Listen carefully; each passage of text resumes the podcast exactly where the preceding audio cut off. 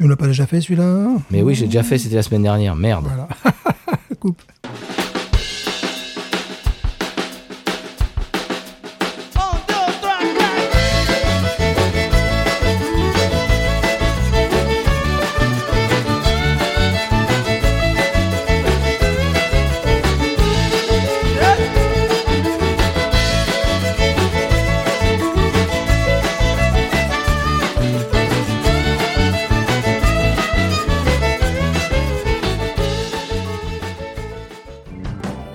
Bienvenue sur Binous USA, non.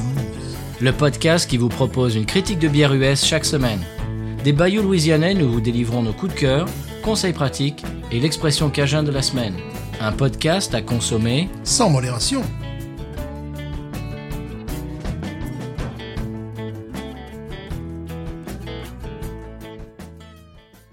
B News USA is part of the Podcut family of podcasts. La vie est trop courte pour boire de la bière insipide. Binous USA épisode 158. Moi, c'est Patrice. Stéphane. Pas mieux. C'est étonnant. Stéphane. Toujours Stéphane. Voilà. Très bien, bien Stéphane, on a beaucoup de choses, euh, enfin j'ai beaucoup de choses en tout cas en intro. Cette semaine, on a beaucoup de, bah, on a des remerciements, on a des commentaires. Euh, j'ai goûté une nouvelle bière, euh, bah, deux nouvelles bières en fait qui pourraient t'intéresser. Euh, Ah. bon, voilà, donc, donc je, vais expliquer ça dans quelques secondes. Euh, le premier, premier remerciement qu'on va faire, c'est tout d'abord à Nico de l'Entrepode, euh, du podcast L'Entrepode, qui nous a fait un énorme, euh, comment dirais-je, euh, compliment l'autre jour dans l'Entrepode, dans le dernier épisode. Euh, et il a fait, je sais pas combien, combien de temps, Stéphane, une demi-heure, trois quarts d'heure sur Binous USA Je sais pas, mais bien 20 minutes, oui. ah, ou au moins 20-25, si c'est pas 30 minutes sur, euh, bah, sur le podcast. Il a passé des extraits, il a expliqué tout en, en long, en large, en travers. On voit qu'il est bon élève, qu'il a pris des notes, qu'il a bossé son sujet. Et, euh, merci aussi à Walter, Walter Proof, ce matin, qui a mis sur Twitter, eh ben, qui a- qu'il a remercié aussi euh, pour, pour, ce, pour cette chronique et qui a dit bah, si je les écoutais pas déjà, euh, ça m'aurait donné euh, envie de les écouter. Donc euh, merci beaucoup à tous les deux euh, bah, de nous écouter et puis de faire passer euh, le mot sur. Euh, Voilà, on, vous remercie euh, énormément. Ça, ça, ça fait, bah, ça, nous aide et puis ça nous fait énormément plaisir. Ça fait, ça fait qu'on continue. Voilà, qu'on est là toutes les semaines à boire des bières et à, essayer de vous, eh bien, de vous divertir et de peut-être vous apprendre une chose ou deux qu'on vient d'apprendre peut-être. Stéphane, euh, la- l'année scolaire touche à sa fin euh, à l'heure où à laquelle on enregistre et quand cet épisode sortira, eh ben, elle aura déjà, elle sera déjà finie. Et donc c'est c'est le moment de l'année euh, bah, où on relâche un petit peu la tension et on se prépare à, à, ben, à avoir, je ne sais pas moi, euh, plusieurs semaines de pause. Et puis euh, je crois qu'on a deux trois choses euh, qu'on va faire euh, dans des brasseries, dans des, Oui, hein, oui, hein, oui. dans des taprooms, des choses comme ça qu'on a prévues. Hein? Ouais, c'est des- nos devoirs de vacances. C'est ça. on, a un cahier, on a un cahier de vacances houblonné euh, Oui. euh, auquel on va s'atteler bientôt. Hein Oui, vite, vite. Alors on vous en dit pas plus, mais vous Voilà. verrez, euh, il y aura peut-être des surprises cet été. Voilà. Ouais. Euh, J'ai goûté une bière, je disais, une bière qui peut t'intéresser, une bière qui s'appelle Bira Dolomiti. Est-ce que tu Oh, connais la Bira non, ça Dolomiti? m'intéresse énormément, ça. Hmm. Ça, ça m'intéresse énormément parce que j'ai entendu parler. Mais où l'as-tu goûté? Où l'as-tu trouvé euh? Je l'ai trouvé dans un restaurant à Houma, monsieur. Oh non, non. Euh, Est-ce que tu te souviens, Spigots, on parle souvent de ce Ouais. Spigots Eh bien, Ouais. de l'autre côté de la rue, euh, la rue qui, s'appelle Barrow, Barrow Street, Mhm. de l'autre côté de la rue, il y a un magnifique euh, restaurant italien Ouais. Et ils servent de la Bira Dolomiti, monsieur, qui est une pilsner italienne. Eh oui, parce que je, je connais de réputation, mais je n'ai jamais eu l'occasion de, de la boire. Mais ça, c'est formidable, ça. Alors, ce qui m'a donné euh, envie de la goûter, c'est, bon, dé- déjà euh, pour Binous et puis pour, euh, pour ton attachement aux bières, euh, aux lagers européennes et Mhm. plus particulièrement italiennes, mais également qu'il n'y avait que ça de potable. Oui, mais voilà, ça, ça peut aider. Le, re- le reste, c'était Corona, Bud, euh, Heineken, je t'en- j'en passe, et des, et des plus insipides. Et celle-là, eh bien, écoute, elle n'est pas insipide du tout.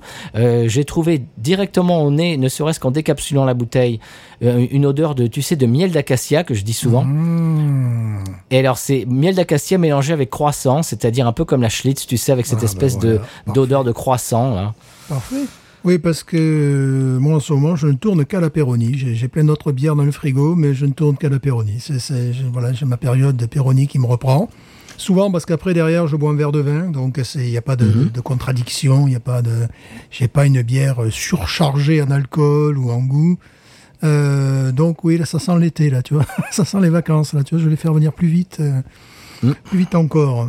Eh ben, il va falloir t'amener dans ce restaurant et tu pourras goûter la, la Birra Dolomiti. Ah oui, puis j'aime bien savoir où ils se fournissent ces braves gens. Ça m'intéresse. Absolument, absolument. Euh, autre euh, brève, euh, tu te rappelles que Dixie, a, je, je l'avais annoncé il y a quelques semaines, Dixie a changé la brasserie Dixie, la euh, brasserie en- ancienne euh, traditionnelle de la Mhm. Nouvelle-Orléans, vient de changer de nom. Elle s'appelle maintenant Faubourg. Je Et bien sais, maintenant, ouais, tu l'as vu. Et tu, tu l'as vu dans tes, dans tes euh, magasins, j'imagine? Ouais, j'ai failli faire le, le faux pas, tu sais. J'ai failli dire, ah tiens, puis je me suis dit, mais non, c'est les autres là qui, qui nous refourguent la Dixie. Moi, moi, ce que, ce que je me demande, c'est euh, s'ils ont changé un petit peu la, la recette, si, si s'ils l'ont amélioré. Euh, je te propose de, quand même d'en prendre un pack de 6 Ouais. et puis, et puis de la faire dans l'émission, comme ça, peut-être un mini-zone, on va peut-être pas faire euh, un épisode entier là-dessus, mais pour voir s'ils ont, s'ils ont un peu amélioré. Voilà. Ouais, je peux la tester avant, te dire bon. Moi, ce qui m'a plu, moi, ce qui m'a vraiment plu, c'est la canette. La canette, euh, notamment Oui. de la lager, une canette blanche avec, euh, c'est très sobre. Euh, et j'ai failli me faire avoir, tu vois. Je me suis dit, ah tiens, une lager. Et après, je me suis dit, ah mais non, c'est les autres. Mais je te dis, si ça se trouve, ils, je sais pas, moi, ils ont, ils ont amélioré le truc. On va savoir. Je, je peux la tester. Alors, je, malheureusement, ils la font qu'en pack de 6. Je crois pas qu'ils la, font- qu'ils la fassent en individuel, tu vois. Non, je Sinon, pense je pourrais la tester en individuel. Bon, je peux, je peux me sacrifier si vraiment ça, ça vaut le coup. Euh, oui, sinon, si ça vaut pas le coup, ben, on passe à autre chose, quoi. Voilà. Là, J'ai encore d'autres bières qu'il faut que nous partagions, qui sont dans mon frigo. Et que Covid, euh, à cause du Covid, nous n'avons pas pu partager. Donc voilà, nous n'oublions Oui. pas, nous n'oublions pas ces, ces bières, c'est que c'était tout, tout simplement impossible. Voilà. Bien sûr, absolument. Moi, j'en ai aussi dans le mien euh, et, et des illustres même euh, qu'on n'a pas pu faire. Et donc, oui, cet été, on va pouvoir s'atteler à ça aussi, refaire Ouais. du présentiel et, Voilà. et couper des bières en deux, etc. Absolument, ça va faire partie de, de, de nos activités estivales. J'ai également une bière dans mon frigo euh, que j'ai. Eh ben, je pense qu'on va faire. Tiens, la semaine prochaine. Voilà, j'en dis pas. Ben, Est-ce que j'en dis plus ou pas? Hum, non. Ah voilà. Donc j'ai déjà la. Ben, pourquoi pas?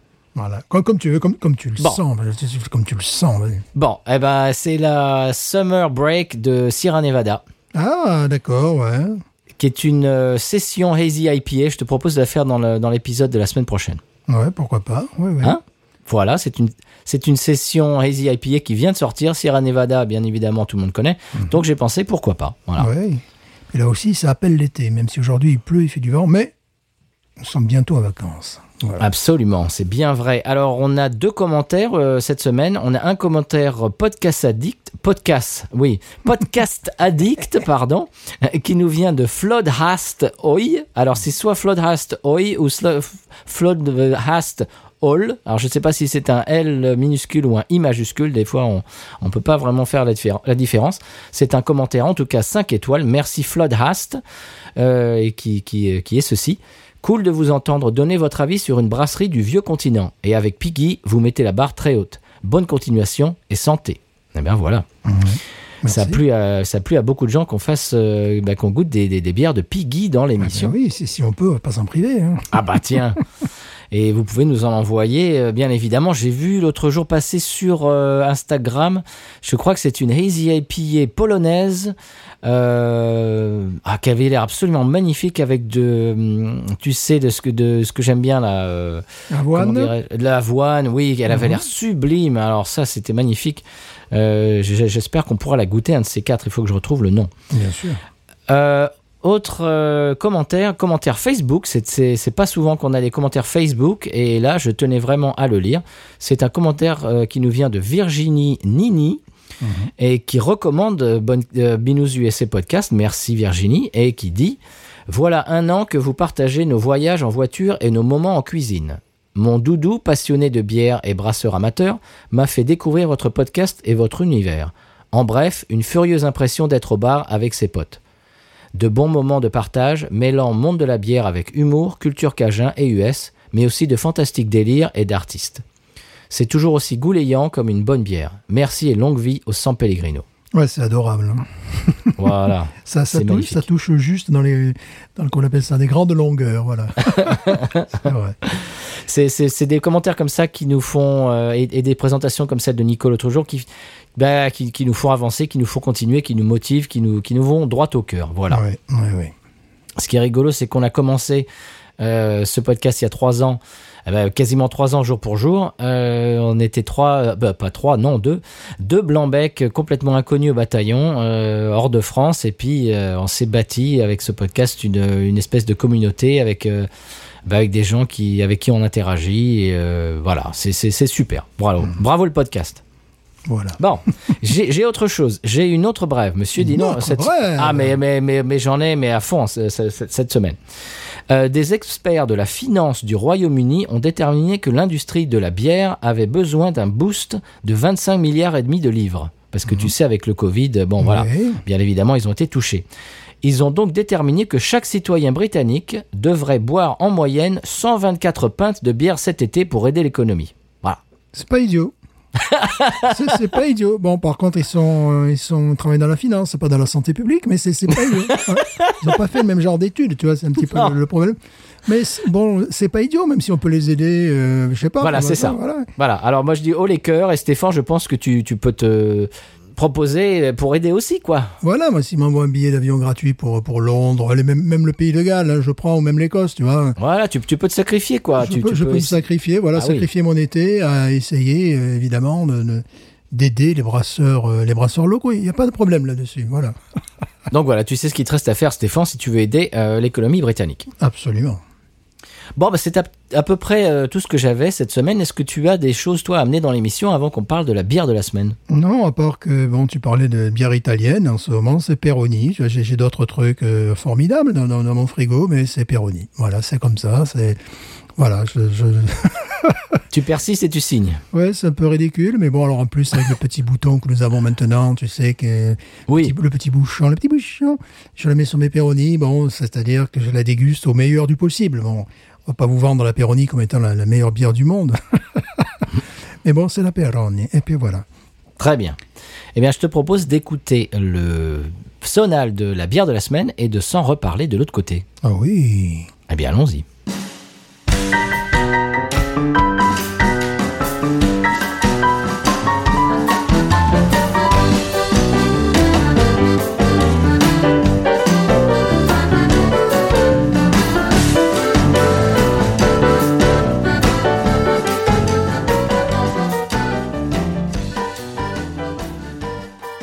Bien voilà, après ce sonal louisianais, on va goûter une bière qui n'est pas louisianaise du tout, Stéphane. Cette semaine, elle nous est offerte par Sam. Euh, il nous a offert deux bières. La deuxième est une surprise pour toi. Euh, Oh. Elle est déjà dans ton frigo. Oui, je ne l'ai toujours pas regardé, je ne l'ai pas calculé, comme on disait dans les années 90. hein. Voilà, tu ne l'as pas calculé. Euh, on la boira donc pas la semaine prochaine, mais la semaine suivante. Voilà, comme ça on va faire un petit peu monter le suspense. Et tu ne sais toujours pas ce que c'est la deuxième, mais celle-ci, euh, quelle est le- la bière de la semaine, Stéphane?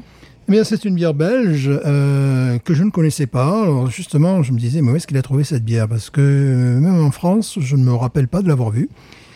Euh, c'est pas faute d'aimer les bières belges et c'est pas faute en plus d'être allé à Bruges. Donc euh, voilà, j'ai j'ai tout faux, j'ai tout faux dans ce.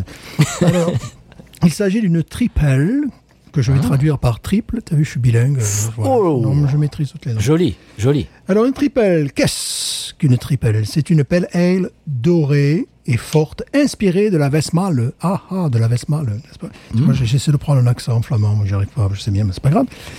le, nom, le nom triple apparaît pour la première fois dans les années 30, évidemment, en Belgique. Hein Et d'aucuns disent euh, c'est la brasserie Westmalle en 1934, mais il semblerait que ça soit un peu plus, un peu plus ancien que ça, vers 1932. Bon, c'est celui qui dit qui est. On va pas, on va pas non plus se battre pour savoir. Mais bon, c'est apparu dans les années, début des années 30 en Belgique, le nom de triple. Et qu'est-ce que le triple? La triple fait référence à la quantité de malt avec les sucres fermentés et la densité initiale du mou avant la fermentation. Voilà, si vous comprenez pas, vous pouvez euh, mettre sur pause et rembobiner. C'est des bonnes vieilles cassettes. Les triples, les triples sont brassés avec euh, une eau douce. Ça m'a fait rigoler quand j'ai vu ça parce que j'imagine avec une eau javelisée, pourquoi pas, c'est pas. Pourquoi pas? C'est beaucoup plus intéressant. Et 85, 85, pourquoi j'augmente? Là, je fais mon Marseillais. Et 80% de malt Pilsner, Oh sait assez peu, auquel on ajoute du sucre, c'est ce qu'on appelle la chaptalisation. Hmm. Alors la chaptalisation, je mets un petit peu en garde parce que je connaissais euh, un viticulteur, non, c'était pas un viticulteur, c'était un, un paysan euh, euh, portugais qui vivait dans le sud-ouest, qui vivait dans le Tarn. Et euh, bon, les, les- les vins de Gaillac euh, sont des vins certes du sud-ouest, mais qui retypent un petit peu les, les- les vins du sud-est. Tu vois, on trouve ça aussi dans le Lot avec les, les vins de Cahors. Donc c'est parce que le terroir est différent, bon, tutti quanti.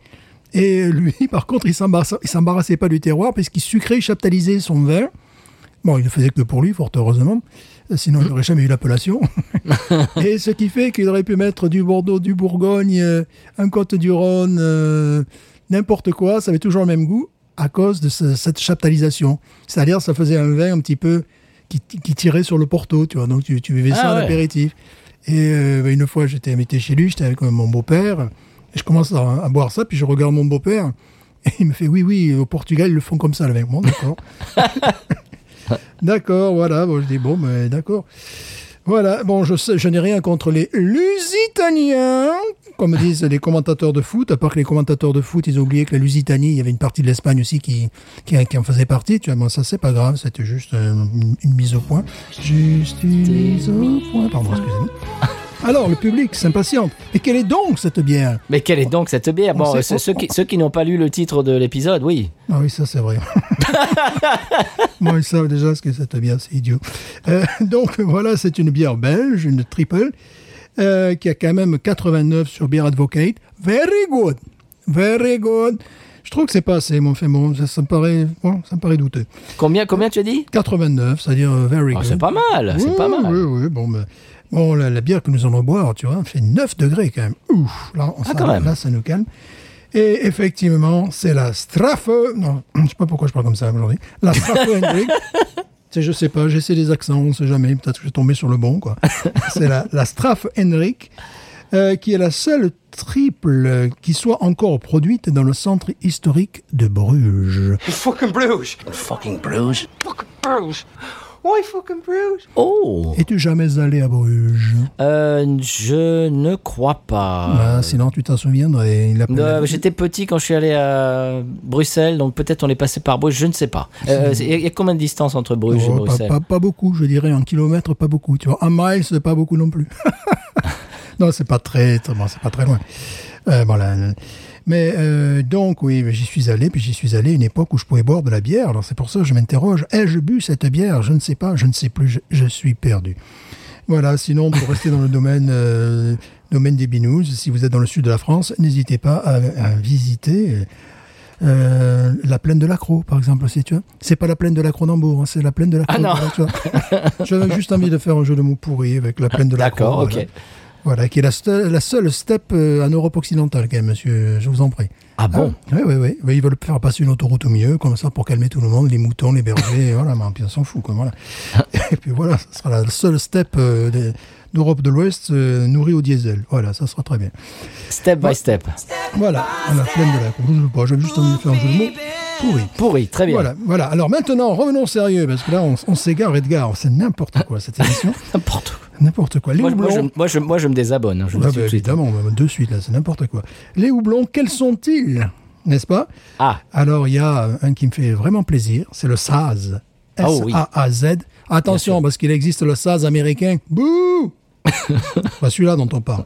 C'est le Saz tchèque qui définit le style Pilsner. Mm, oui. Ça, ça me plaît. Et également le Styrian, dont, dont nous avons déjà parlé, Oui. qui apporte des touches herbeuses, résineuses, de poivre blanc, et qui est euh, partagé, je dirais, entre l'Autriche et la Slovénie. Tu vois voilà, on en avait déjà parlé de ce truc-là, mais même si on en Oui. avait déjà parlé, mais je suis allé rechercher sur Internet, parce que des fois, je suis un mauvais élève. Voilà, donc la, la bière que nous allons boire, la Straff Hendrik. Hendrik, pourquoi? Pourquoi? Ça, c'est la question existentielle. Pour, hono- pour honorer les nombreux Henrik que compte la lignée Maes. C'est toi là, parce que c'est des brasseurs, tu sais, c'est il y, a- il y a plein avant qui s'appelaient qui s'appelaient Henrik, donc ils ont décidé Ok. de la- l'appeler comme ça. Dans ma famille, ce serait peut-être des Antoine. J'en ai un Antoine avec un H, un Antoine sans H, tu vois. Donc Antoine avec un H? Ouais, ouais, ouais, ouais, ouais. Chez mes ancêtres, je trouve ça super. ouais, Là, j'aime bien. Et il est bûcheron? Je sais pas, mais bon, parce que je sais plus si c'est son fils qui, lui, c'est sans H. Et puis, ouais, ouais, non, ça, ça, j'ai bien aimé. Puis il y en a un aussi que j'aimais bien. Allez, on y va. On parle ancêtre. C'est Jean Vieux. Ça, ça le fait, ça. Oh, Jean Vieux, c'est pas mal. Puis après, il y a d'autres prénoms qui sont moins intéressants dans le mien, bon, que, que j'aime bien, mais bon, voilà. Bon, Voilà, et voilà. cette Straff Hendrik, donc Voilà, 9, de- 9 oui, bah, mais c'est pas fini, mais j'ai du biscuit à ne, ne plus savoir comment faire. Le nom de la marque euh, avait été cédé à la fin des années 80, mais Xavier Van Est, que nous saluons, a racheté les droits en 2008, c'est-à-dire que retour à la maison, euh, voilà, les- les- la, la- la marque, bon, maintenant, c'est vraiment pour ce- de cette bière faite donc à Bruges. Fucking Bruges. Alors, cette brasserie fait aussi d'autres bières, pas beaucoup, c'est ce que j'aime bien aussi. Elle fait une quadruple, tu vois, plus deux versions spéciales, Héritage et Wild. Bon, ils sont pas le genre à faire des bières light, là. C'est pas le, c'est pas le pays, c'est pas le C'est pas le genre de la maison. Voilà, donc, euh, je propose que maintenant, nous la dégustions. Absolument. Est-ce que tu as vu le film In Bruges? Non. Ah, bah c'est à monsieur. voir. Non, monsieur. Ah, c'est à voir. Je n'en dis pas plus. D'accord. Euh, au, au passage, en parlant de Belgique, euh, mes parents, quand je crois que c'était avant, avant que je sois né, c'était jeunes, ils voyageaient et ils étaient allés euh, donc en Belgique, en un petit voyage comme ça, et ils voulaient aller à Anvers. Et puis ils trouvaient pas Anvers, ils trouvaient pas Anvers. Eh ils, oui. ils se sont paumés pendant un bon moment à Antwerpen, mais ils ont jamais trouvé Anvers. Eh oui, bien sûr. eh oui, c'est- pas marqué en français, non. Eh ben non, ça va faire rire nos auditeurs belges parce que je sais qu'on en a énormément. Mhm. Eh oui. Voilà. D'ailleurs, Bruges aussi ne se dit pas Bruges, voilà. Ah, ça dit quoi? Ah, Je sais pas, ils disent, disent comme ils veulent, après tout. Ah bah, je me suis, ils le gardent pour eux, ils je me pas. suis déjà humilié pendant tout l'épisode à essayer de prononcer des trucs dans tous les accents possibles, là, donc euh, Ah bah, moi, tu as remarqué que je n'essaye pas. hein. voilà. C'est pour ça que je te laisse le faire. voilà, par contre, attention, surplus footballistique, à Bruges, il y a le Football Club de Bruges et le Cercle de Bruges.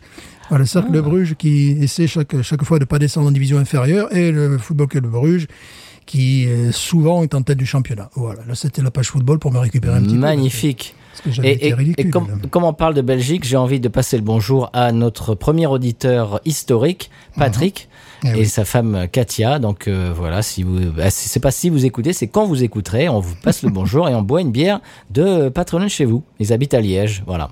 À votre santé d'ailleurs. Absolument, on va, on va la déboucher à votre santé et euh, ben, à vous tous et toutes, auditeuristes de Binous. On y va? Ouais. Mais je te préviens, ça risque de mousser. Ah ah. Voilà. Alors, euh, euh, quel verre est-ce que tu as sélectionné aujourd'hui Alors, euh, j'ai pris un bon vieux técou des familles parce que ça, ça retype un petit peu les, les- les bières pour le- les bières, les verres pour les bières belges. Ça, ça, c'est difficile à dire, ça. Tu vois, les verres pour les bières belges. hein, tu vois. Vulgaire, vulgaire, Voilà. vulgaire. Oh oui, mais là, il se la pète il est dans le duvel. Voilà. Duvel, Eh- oh non, mais Eh voilà. oui, mon verre Duvel. Ah, bah oui, là, tu te la pètes, là, évidemment. Mais tu n'as pas tort parce que euh, ça va mousser, monsieur. Ça va mousser. eh bien voilà, je, je suis prêt. voilà. Allez, on ouvre.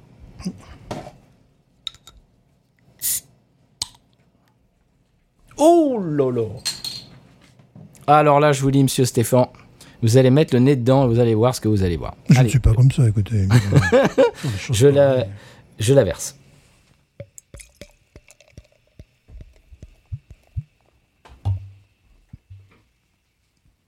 Elle est discrète. Ouais, Oh, effectivement, ça mousse. moi aussi. Euh, excusez-moi, mais c'est c'est pas la petite bière, ça. hein. Voilà. Moi aussi, je la verse un jour de pluie en plus. C'est Ah oui, tout à fait. Je la verse un jour de pluie. Je suis très content de.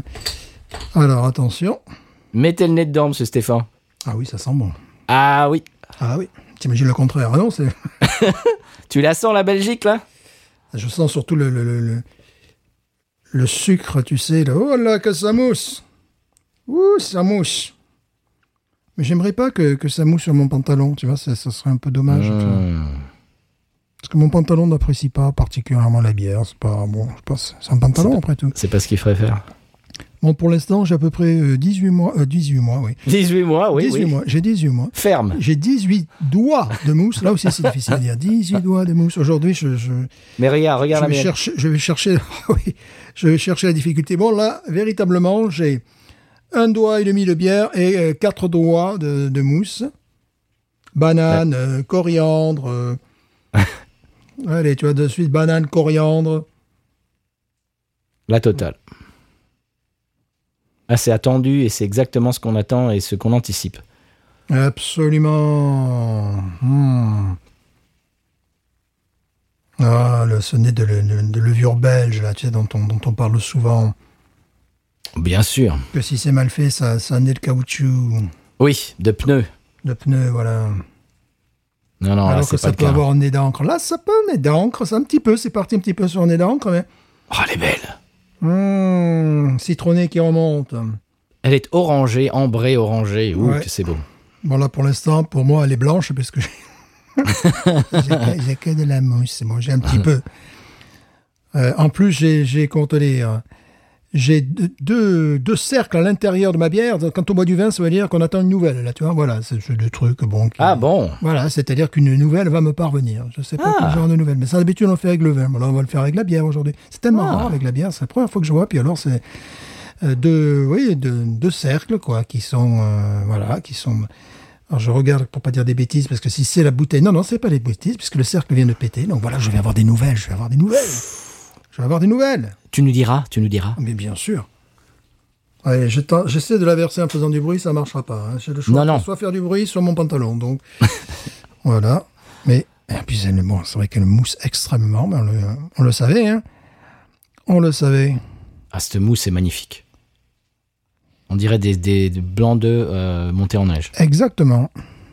Ah, C'est bien, je mets un petit peu sur mon bureau aussi, parce que bon, c'est mon style. hein. Ouh, bonbon belge, né de, de, de bonbons, tu sais, de, de sucre candy. Oui, c'est exactement ce que je recherchais euh, comme définition, c'est ça. Adieu joli candy. Pardon, excusez-moi. je- Oh, tu sais, en parlant de ça, de cette chanson, bon, excusez-moi, on la, passera peut-être en, fond- en fond sonore parce que tout le monde n'est pas obligé de Ah, connaître ce nez. le tube de 1972. Mais j'allais à l'école. Bon, le- ça me prend 5 minutes pour aller à l'école. Ouais. Et puis j'entends cette chanson Adieu joli candy, tu vois, sur la, la radio Cajun du matin, là, tu vois. Wow. Et euh, mais je me dis, mais c'est pas, c'est pas la version originale. Eh bien, ils nous ont passé C. Jérôme qui nous faisait une reprise de Adieu joli Candy. Ah bon? Alors j'étais, j'étais un petit peu perturbé, tu vois. Je vais à l'école là, puis j'entends C. Jérôme qui fait une reprise de- d'un morceau sur le radio Cajun. C'est pas la première fois qu'ils me surprennent, parce qu'ils ont déjà passé du Richard Anthony, parfois aussi des, des chanteurs de Québec. Euh, mais c'est- vraiment, oui, j'étais là, mais, mais, mais oui, c'est- pas la version originale. Je ne savais même pas qu'il avait fait une reprise. Vous l'entendez en fond sonore. Tu sais que le matin, c'est certainement notre pote euh, Buddy Miller. Non, parce que c'est pas la même, c'est pas la même radio. Buddy Miller, c'est le Ah. dimanche et le samedi matin, lui. Tandis que là, non, c'est tous les matins. Non, non, Stéphane, là tu, là, tu confonds. Tu confonds. euh, Buddy Miller, c'est Ah oui, oui, le, oui, matin chez Raging Cajun. Ah, c'est lui, ben oui, j'écoute ça tous les matins. Tu confonds avec Bobby Richard, qui lui Voilà. est sur la radio euh, Gambo. Exactement. euh, non, Exactement. j'écoute ça tous les matins. Je n'écoute jamais cette radio à 3 heures de l'après-midi parce que des fois il leur arrive de, de passer la musique des années 80, de la New Wave ou des choses comme ça. Je me dis mais qu'est-ce qu'est-ce que c'est? Je suis en Louisiane. hein. Et, mais le matin, oui, le matin, il passe, bah, il passe des artistes locaux et puis des artistes francophones. Euh, C'est c'est surprenant, c'est quand même assez déstabilisant. C'est c'est Buddy qui a cette voix très. euh, Ouais, qui parle comme ça là. Voilà, bah c'est Buddy, c'est lui qui nous avait fait découvrir la euh, Sierra Nevada PLL, dont on, va, on Je avait sais pas, il parlé. faudrait, faudrait qu'on fasse un truc avec lui un jour quand même. Complètement, absolument. Faut qu'on l'invite, ouais. Fasse une interview. Voilà, qu'on fasse une interview, une petite dégustation de bière. euh, voilà, oui, oui, oui. Et voilà, parce que je l'écoute tous les matins quand je vais à l'école. Bon, ça dure pas longtemps non plus, mais c'est le temps d'une une chanson et demie, puis je suis à mon école. Et encore une chanson et demie. Si je la prends au début, c'est une- le temps d'une chanson. Alors, cette bière, Stéphane. Cette bière, comme tu dis, sucre candy, évidemment. Mmh. Quel plaisir. Banane, tu as également zeste d'orange. Oui. Banane, bien Zeste, sûr. zeste euh, d'orange. Euh, c'est vrai qu'on est dans du connu, mais j'ai l'impression qu'on est quand même dans du connu raffiné, là, tu vois. Oui. Euh, Coriandre, bien entendu. Voilà, coriandre, bien entendu. Comme bien entendu. Ah, c'est beau. hein. Le truc qui me dérange, c'est simplement la note very good. J'aime pas trop quand on met very good. Une bière comme ça. Ça mériterait mieux, à mon avis, mais bon. Bon, ben, je pense qu'il va falloir que nous plongions. euh, Bon, je sais qu'il y a la levure au fond, donc j'attends un petit peu. Je fais, je fais durer le plaisir. J'ai fait revenir le, le, le fond, moi. Pourquoi il était parti? Oui. Très important. Vas-y, vas-y, balance. Vas-y, balance ta bière. Ouais, ça me paraît fort intéressant. Je vais peut-être laisser euh, te la laisser déguster en premier, Comment ça? Car euh, la mousse, euh, pour l'instant, ne me permet pas de verser le fond de la bière, de la fond Bah- de la bouteille. ouais. Ah bah tu sais ce qu'on va faire, ça fait un moment qu'on n'a pas fait ça. On peut écouter un petit jazz à papa pendant quelques Ah secondes, oui, pendant que ta mousse euh, eh bien, euh, se rétracte un petit peu. Voilà. Allez, c'est parti, jazz à papa.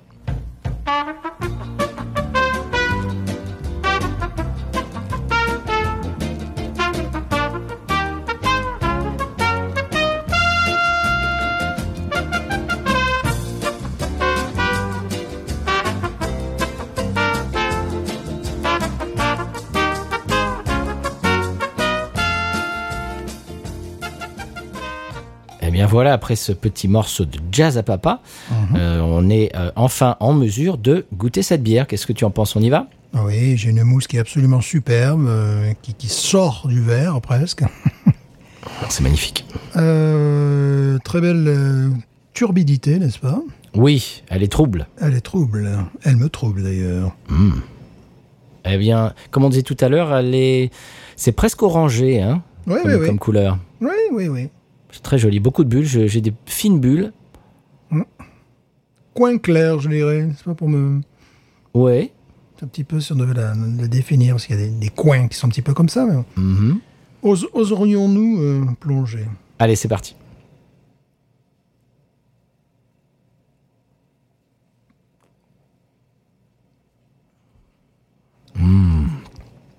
Sublime. Oh, quel délice. Moi, ce qui est rigolo, c'est peut-être la première fois que j'ai de la mousse sur le nez. Bon, voilà. Une expérience. Hein. Voilà. Mm. Je trouve un, un co- un petit côté citronné. Un petit côté, ce qui était très intéressant, qui est un petit peu astringent, quoi. Tu vois, on n'est pas dans le, on n'est pas du Mhm. tout dans le liquoreux, dans le sucrose. Non. On est dans quelque chose euh, qui est un petit peu acidulé. Dans la palette des goûts, c'est l'étape avant euh, les, les- les bières acidulées, justement. Tu vois, je sais pas ce que tu en penses. parce que Mhm. ça- Je, trouve de l'encre. Ouais, moi aussi, bien sûr. Ah oui, ah, complètement. Mhm. Une petite amertume, euh, une petite amertume ancrée qui vient se déposer en fond de bouche. Euh, c'est très très agréable. Alors il y a un contraste entre la mousse qui est très laiteuse, qui est plutôt sucrée la mousse, hein, qui donne un, un petit peu ce côté, un petit, un petit côté candy. là. Euh, et après on entre dans quelque chose qui est, qui est assez surprenant parce que c'est quand même plus acide que pas mal de, de bières de ce type-là. Je sais pas ce que tu en penses. Euh, et évidemment, ça va à merveille avec euh, le moule frites.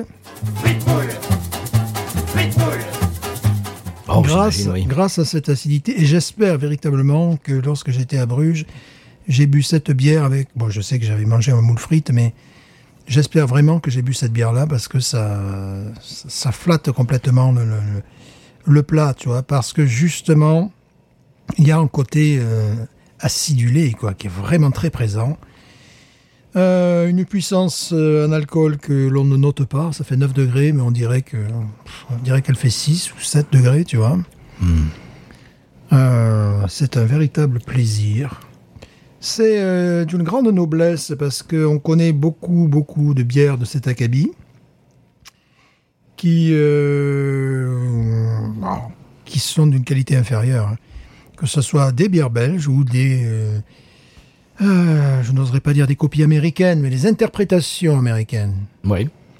Là, on est quand même au-dessus, hein, avec justement cette, ce côté acidulé. Ah, c'est, c'est très bien contrôlé. Quoi. Il y a un côté poivré. Oui, ouais, bien sûr, bon, qui est dû euh, à un des, des houblons. Moi, je suis moins analytique que toi, mais je me régale. Ouais. Qui n'est pas dû au saz, mais à l'autre houblon, au styrian, certainement. Bon, bon du saz, euh, je, ne, je ne sens rien, parce que bon, c'est bien de savoir que c'est quand même Pilsner, mais elle est tellement euh, transformée par la chaptalisation qu'on est quand même assez loin des bières tchèques. Là. Je sais pas ce que tu en penses, hein, Oui, ah oui, oui, oui. complètement. Oui, oui, bien sûr. Hmm. Quel délice.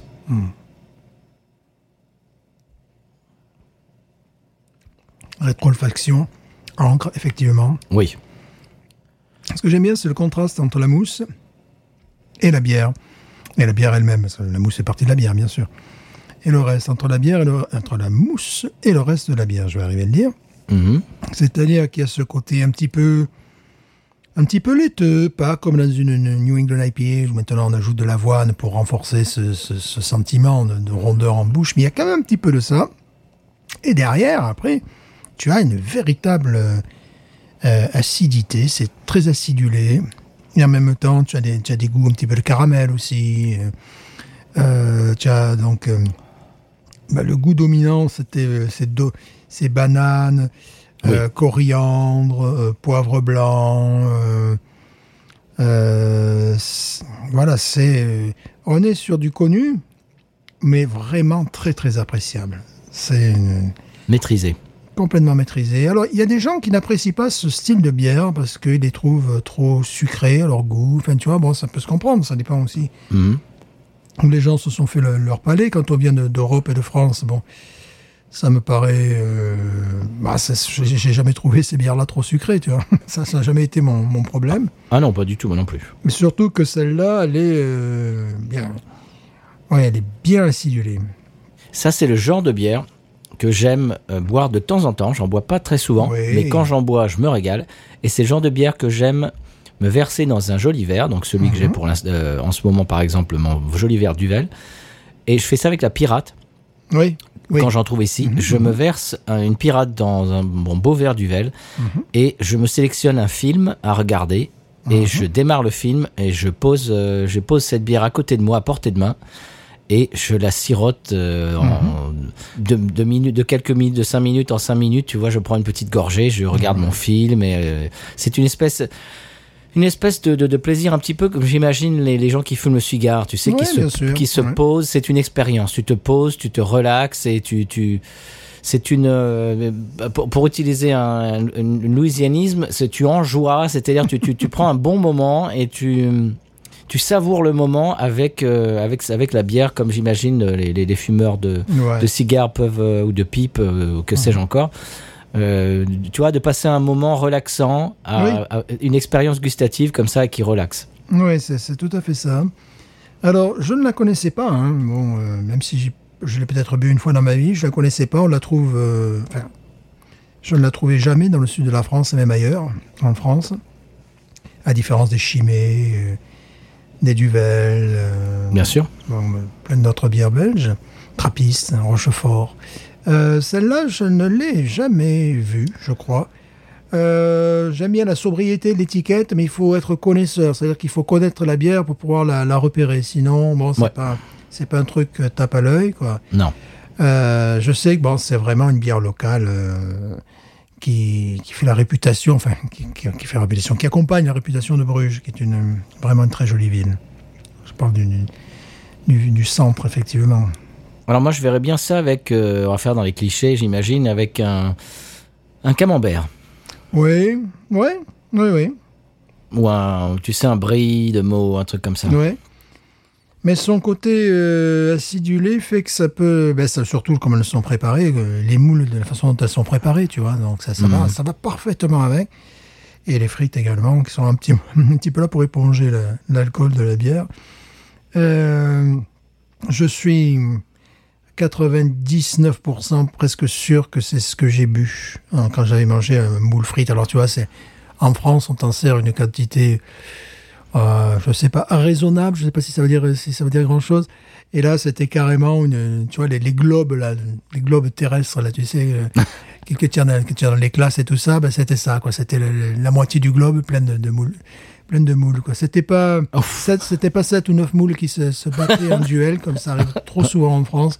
Non, c'était une quantité phénoménale avec les frites et je suis pratiquement sûr, j'essaie de remonter, oh, je pas, il y a quand même pas loin de 30 ans. Pardon. Mais non Stéphane non mais non, non il- non de 3 ans Stéphane voilà, tu veux dire voilà, 3 ans. c'est ça. oui, c'était oui, il y a long- fort longtemps. Et j'ai l'impression que je que c'était très certainement celle-là. C'était une bière comme ça qui, euh, de toute manière, il, il devait la proposer à tous les tous les braves gens du coin, euh, voilà, parce que j'étais vraiment dans Bruges. Où ça sentait, ça sentait les canaux dans Bruges, ça sent pas, ça, enfin, ça sentait pas forcément super bon, quoi, tu vois. Mhm. Voilà, il y avait, il y avait un côté marin un petit peu appuyé, si tu vois ce que je veux dire. Mhm. non, c'est très très bon ça. Ouais. Ça, ça va aller très haut ça. Ça va aller haut. Ouais, ça va aller haut. C'est pas très haut, mais ça va aller haut, bien sûr. Parce que là, euh, je déteste être déçu dans ce style de, de- de bière. Ça peut arriver. Euh, c'est rare. Qu'est-ce qu'on a bu dans ce style-là? Euh, dans ce style-là, tu as les... hmm. Bon, tu as les, euh, les bières belges aussi, qui, qui essaient, comme ça, on avait une bière aussi du Mississippi, qui essaie de, Oui. dans, dans, dans ce, de taper dans ce domaine-là. New Oui. Belgium essaie de taper dans ce, ce, ce domaine-là. Oui. Oh, et la, la, la fin du monde aussi. Oui, oui, il y a un peu de ça. Et je te dis, la, pira- la pirate me, me rappelle ça. Aussi. mais là, je trouve qu'elle a vraiment un caractère qui lui, qui lui est propre. C'est ce qui est vraiment très intéressant. Dans ce style de bière, elle est, assez- elle est unique, je trouve. Grâce à ce, cette, euh, ce côté acidulé qui est... Hmm. Très beau. On va voir Onise Ouais, c'est une bière qui a vraiment du caractère. Alors moi, j'irai un peu plus haut que Very Good. Parce que Very Good, bon... Moi, je mettrais euh, 17,5. Mhm. Ouais, j'étais dans ces eaux-là, moi. Ouais. Ouais. 17 et demi. Je trouve que very good, c'est un petit peu l'insulter. Euh, c'est un petit peu au niveau supérieur que, que very good. Bon, j'ai pas regardé sur Rate Your Beer parce que je sais pas. J'ai pas envie qu'ils mettent 2, 2 sur 20 ou j'en sais rien. je ne sais pas. J'étais dans ces eaux-là aussi, ouais. Ouais, elle a vraiment du caractère en plus. Elle a ce- ce- ce- cette amertume aussi qui est très plaisante. Euh, c'est pas du sirop, quoi. Non, je vois le côté Pilsner, je sais pas ce que tu en penses. La- Oui. L'amertume, voilà, malgré la, malgré ou grâce, je, je dirais plutôt malgré la chaptalisation, il y a quand même en fond de, de bouche, en fond de langue plus exactement, euh, une certaine amertume qui rappelle les Pilsner. Donc, Oui, euh, voilà. Urquell, Urquell, Bien par sûr, exemple. bien sûr, bien sûr. Mhm. Mais tu vois, en ce moment, je suis tellement dans une période Péroni, c'est que j'ai devant moi Urquell et Péroni. euh, Je vais vers la Péroni. Je, je- voilà, je suis comme ça, je sais pas. Ah, quand même. Ah oui, oui, ah oui, oui, oui. Oui, non, mais je, je suis à ce niveau-là, quoi. J'ai de la bohémienne aussi au fond du frigo, Ouh mais je vais vers la Péroni, hein, souvent. C'est pas ce truc. c'est parce que, c'est parce que je, bon, c'est déjà parce que je suis un peu rital sur les bords, même. Bon, maintenant, ça finit par se savoir. mais mais c'est surtout que je prolonge à, à l'esprit, c'est je bois une bière, puis après, je vais manger quelque chose avec un verre de vin, tu vois. C'est, c'est- je suis vraiment dans cet esprit-là en ce moment, donc bon, je sais pas. tandis que ça, euh, un verre de vin derrière, non, ça fait concurrence, tu vois. Ah oui, non, non. Non, voilà, ça va tu pas vois. avec, non. Une New England IPA, pareil, ça fait concurrence. J'ai la New England IPA, mais là, en ce moment, j'y touche pas, quoi. Euh, ouais, c'est... Bon, en plus, sachant que ma, ma cuisine est plutôt de type méditerranéen, tu vois, enfin, de type méditerranéen, euh, c'est une espèce de, de logique. Tu as, tu as quoi comme New England IPA dans ton frigo en ce moment, monsieur Stéphane Euh, j'ai... euh, oh là là, j'arrive jamais à prononcer... Euh, le- Southern la- Prohibition Voilà, et c'est pas ça que j'arrive pas à prononcer, c'est le nom de la bière, c'est Flow Bro, je sais pas, Bro, tu te rappelles? Oh, Bro Flow, t'en as trouvé? Voilà, Broflo. Ouais, ouais, ouais, ouais, ouais. Euh, oui, oui, je l'ai trouvé à, la grande ville, je, dirais. Ah, Euh, d'ailleurs, si tu vois de la Hex Cloud, il faut Ouais. que tu m'envoies des, euh, comme son nom l'indique, des signaux de fumée, Mhm. euh, que tu m'envoies des textos, des pigeons voyageurs. Il faut absolument que je- j'en rachète. Ouais, parce que bon, c'était quand même leur meilleur, celle-là. C'était- Oui. C'était une, c'était une œuvre d'art. Oui. Donc, je sais pas, demain, si le temps le permet, j'irai peut-être voir Ouma, ou je, je verrai, parce que c'est un petit peu là où... Là, en ce moment, je suis à la recherche d'une bière euh, d'une simplicité. euh, c'est la Birra Moretti, mais euh, Mhm. celle qui est maltais. Parce que la, la, la, la, la- la, la rossa. Parce qu'il y a, l'autre qui est euh, bah, au tout venant, que je, qui, qui se fait évidemment descendre, tu vois, sur les, les sites de bière. Et l'autre, euh, en revanche, a la reconnaissance des itophiles du monde entier. Alors, bon, c'est vraiment quelque chose que j'aimerais goûter. Mhm. Et dans mes recherches impossibles, il y avait également une bière de, de, de, Sardaigne, qui est une bière tout à fait du tout venant, tu vois. Que je balance son. Ah non, mais non, mais non, mais arrêtez, monsieur. Non. c'était- une, une lagueur européenne absolument remarquable, alors que bon, il la trouve là-bas euh, n'importe où, quoi, tu vois. Mais c'est Mhm. un produit de, de grande consommation. Bon, on peut pas tout avoir non plus, hein, voilà. hein, Eh ben non. Eh ben voilà. hein. Ouais. Bon, mais moi je suis je suis à 17 euh, ouais, je suis à 17 comme toi. Ouais, toi Ouais. t'as dit 17 et demi, moi je 17 dis et demi, 17. ouais. Ce qui fait la différence de demi-point, c'est son originalité. Dans, dans un, dans un secteur qu'on connaît bien, là, je trouve qu'elle elle apporte, euh, C'est vrai. ça- ça- elle a une touche d'originalité. Allez, allez, je me je me je me raccroche, je me greffe à ton 17 et demi. Très bien. Eh bien, on peut euh, passer au conseil de voyage de la semaine. Qu'est-ce que t'en penses? Ouais, c'est un pur bonheur. C'est un pur bonheur, cette bière. Ouais, c'est très très bon. Sachant que nous la buvons sous des latitudes différentes, tu vois, parce qu'il faut imaginer ça. Bon, aujourd'hui il pleut. Il faut imaginer ça. Bon, là, la fois où j'étais allé à Bruges, hein, et en Belgique, il faisait quand même pas loin de 32 degrés Celsius, donc c'était peut-être. il faisait une temp- des températures euh, dignes du sud de la France. Mais euh, j'imagine ça, tu vois, avec un temps pluvieux, euh, à 17-18 degrés euh, de température Celsius. C'est une, une bière qui te réconforte en plus, tu vois. Oui. Bon, vraiment remarquable. Très bien. Eh bien, c'est magnifique. On écoute le sonate du conseil de la semaine et on s'en parle de l'autre côté. Bien sûr. Allez.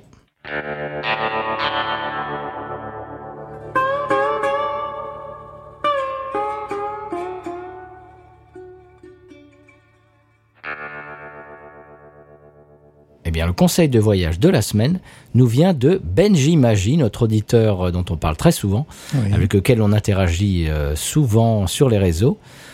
Eh bien, euh, le conseil euh, nous vient. Alors, c'est une petite histoire qu'il nous, nous raconte, euh, et après, il nous pose la question de- qui découle de cette histoire. Alors, voici l'histoire. Lors de ma première mission de travail aux US, donc c'est Benji, Benji qui parle, je couvrais l'US Open 2016 depuis New York avec plusieurs collègues de notre bureau américain et une collègue francophone qui venait de Genève comme moi. Nous partageons, oui, parce que c'est un Français expatrié euh, en Suisse. Nous partagions tous un espace pour travailler.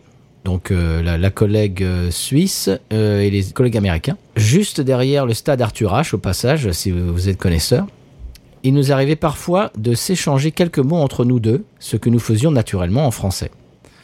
Mais ça n'a pas été du goût de tout le monde et un collègue américain nous a repris en demandant Speak English, please. Nos autres collègues nous ont assuré que ce n'était pas un problème pour eux, mais que lui était un peu plus âgé et peut-être plus conservateur que le reste du groupe. Je me demandais si c'était quelque chose que vous avez vécu ou sur lequel vous auriez des conseils. Est-il mal vu de ne pas parler en anglais? Voilà. Hors, hors des sentiers touristiques, bien entendu. Merci et belle journée. Merci à toi, Benji, pour ce conseil. Eh bien, en fait, oui. Tout particulièrement, euh, moi, dans ma situation, je suis marié avec une américaine et qui n'est pas francophone du tout. Malheureusement, elle, elle a souffert de, de ce vieux traumatisme de ses parents, de la génération de ses parents, qui ont été, ça on l'a entendu euh, l'histoire un milliard de fois depuis qu'on habite ici en Louisiane, euh, qui ont été punis à l'école euh, parce qu'ils ont parlé français. Et ça, ça a traumatisé des générations et des générations de Cajuns, cette histoire. Et donc, ils n'ont pas euh, appris à leurs enfants euh, le français, certains, certains oui, certains non. Beaucoup ne l'ont pas appris euh, pour pas qu'ils se fassent eux aussi punir à l'école, parce que c'est un traumatisme qu'ils portaient. Et puis aussi par facilité, parce que euh, si les enfants euh, comprennent pas le français, on peut parler devant eux sans qu'ils comprennent. Oui, il y a plein de. Il y a des facilités comme ça, voilà. Et donc, tout ça pour dire que mon épouse ne parle pas français. Alors, elle comprend deux, trois mots, euh, vraiment, euh, des- euh, je sais pas moi, euh, des, des, des, trucs de cuisine en général, ou alors gros, gros bisous, des, des choses comme ça, Oui. espionner, enfin des expressions Ouais, cajun, mais, ouais, ouais. mais c'est à peu près tout. Et ça peut poser problème parce que, par exemple, quand on, bah, Stéphane, on a eu, on, on- alors nous, ça y est, maintenant on a pris le pli. hein, quand on est tous les trois avec mon épouse, on parle tous les trois en anglais. Oui, bien sûr. Absolument, par, par respect, euh, bien entendu. Euh, des fois, c'est un petit peu plus difficile quand on est avec d'autres euh, d'autres francophones et qui, qui ont du mal avec ça. Et, et c'est complètement antinaturel entre deux francophones de se parler anglais. C'est- c'est très très bizarre à faire. Mais par respect pour bah, pour une personne américaine qui est à côté, bah, on le fait. Des fois, euh, je suis un peu en porte-à-faux. Il y a des gens, par exemple, qui me, je, lui dis bah, euh, je, je dis à la personne, il faut, que- faut qu'on fasse en anglais parce que parce que mon épouse euh, parle pas français et puis voilà pour pas qu'elle se sente exclue. S'il y a une tablée entière de français et puis mon épouse, ben elle comprend rien, elle est à l'écart et puis au bout d'un moment, euh, elle est très frustrée. Donc, euh, mais c'est c'est antinaturel pour deux francophones de se parler anglais. Ça fait ça fait très bizarre. Alors, ce qui se passe, c'est que des fois, eh ben, ça, la conversation se remet en français et moi, je suis obligé de re- remettre en anglais. C'est genre, euh, oui, et comment, et comment ça va? Ah ben, c'est ok, blablabla. Je suis obligé de remettre là. C'est, des fois, je suis un peu en porte-à-faux et c'est vrai, c'est vrai que c'est assez embêtant. Avec ma collègue, par exemple, ma collègue de travail, quand on est dans la salle des profs tous les deux en français, on parle en français bien évidemment.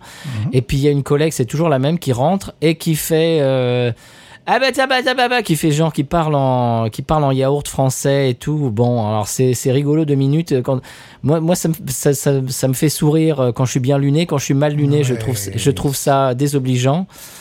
Et, et, et, et- et malvenu et puis lourd, lourdingue. Euh, Voilà. Donc euh, c'est- vrai qu'en tant que en tant que francophone en pays en, en pays américain, euh, on peut avoir, on peut être en comme ça.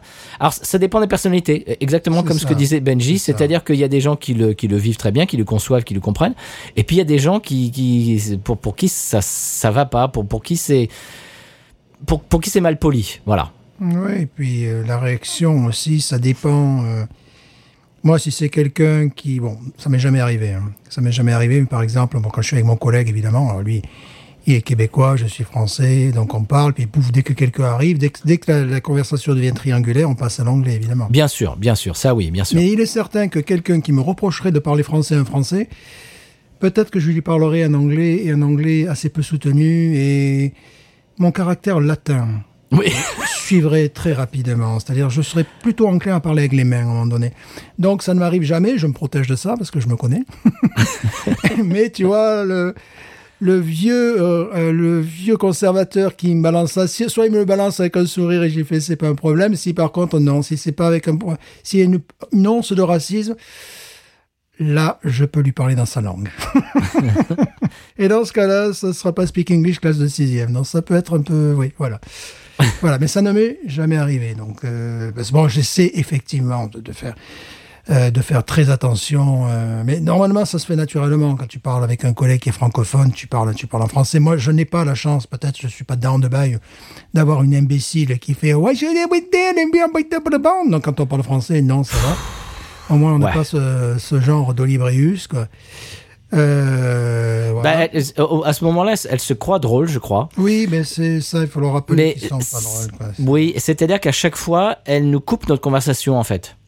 Ah oui, Elle, nous, elle nous coupe notre conversation et elle nous fait comprendre que je ne sais pas. C'est une, c'est, c'est une intrusion. Je, je, je vois ça à chaque fois quelque, quelque chose d'assez, assez malotru, assez. Euh, c'est, mal poli quoi. C'est-à-dire tu, as- tu as deux personnes qui parlent dans leur langue. euh, ah, tu le fais une fois pour faire la vanne. Ok.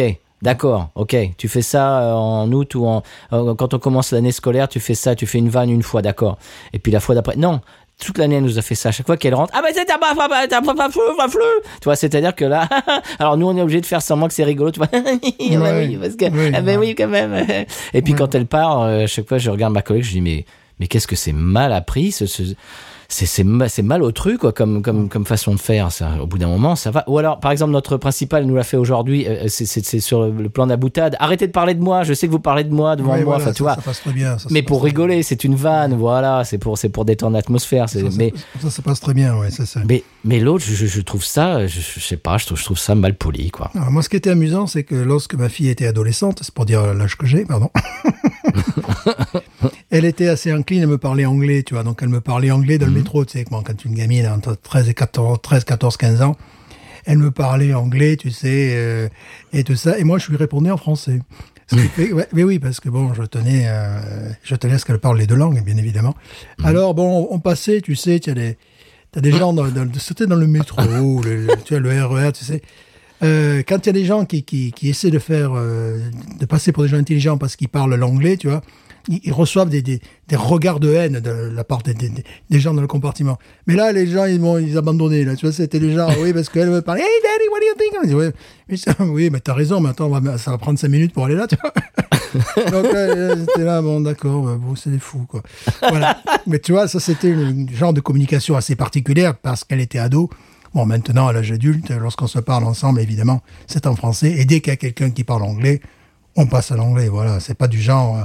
D'ailleurs, on nous a, on nous a dit, alors c'était presque sur le ton du reproche, on nous a dit. euh, euh, vous en faites pas trop avec Garance. Hein. Vous, tu sais, quand on était à Fontainebleau, tout ça, les gens s'attendaient à ce qu'on parle anglais sans arrêt pour dire, vous avez vu comment on parle bien l'anglais? Ouais. mais on n'est pas dans ce rapport narcissique à la langue. Moi, je suis désolé.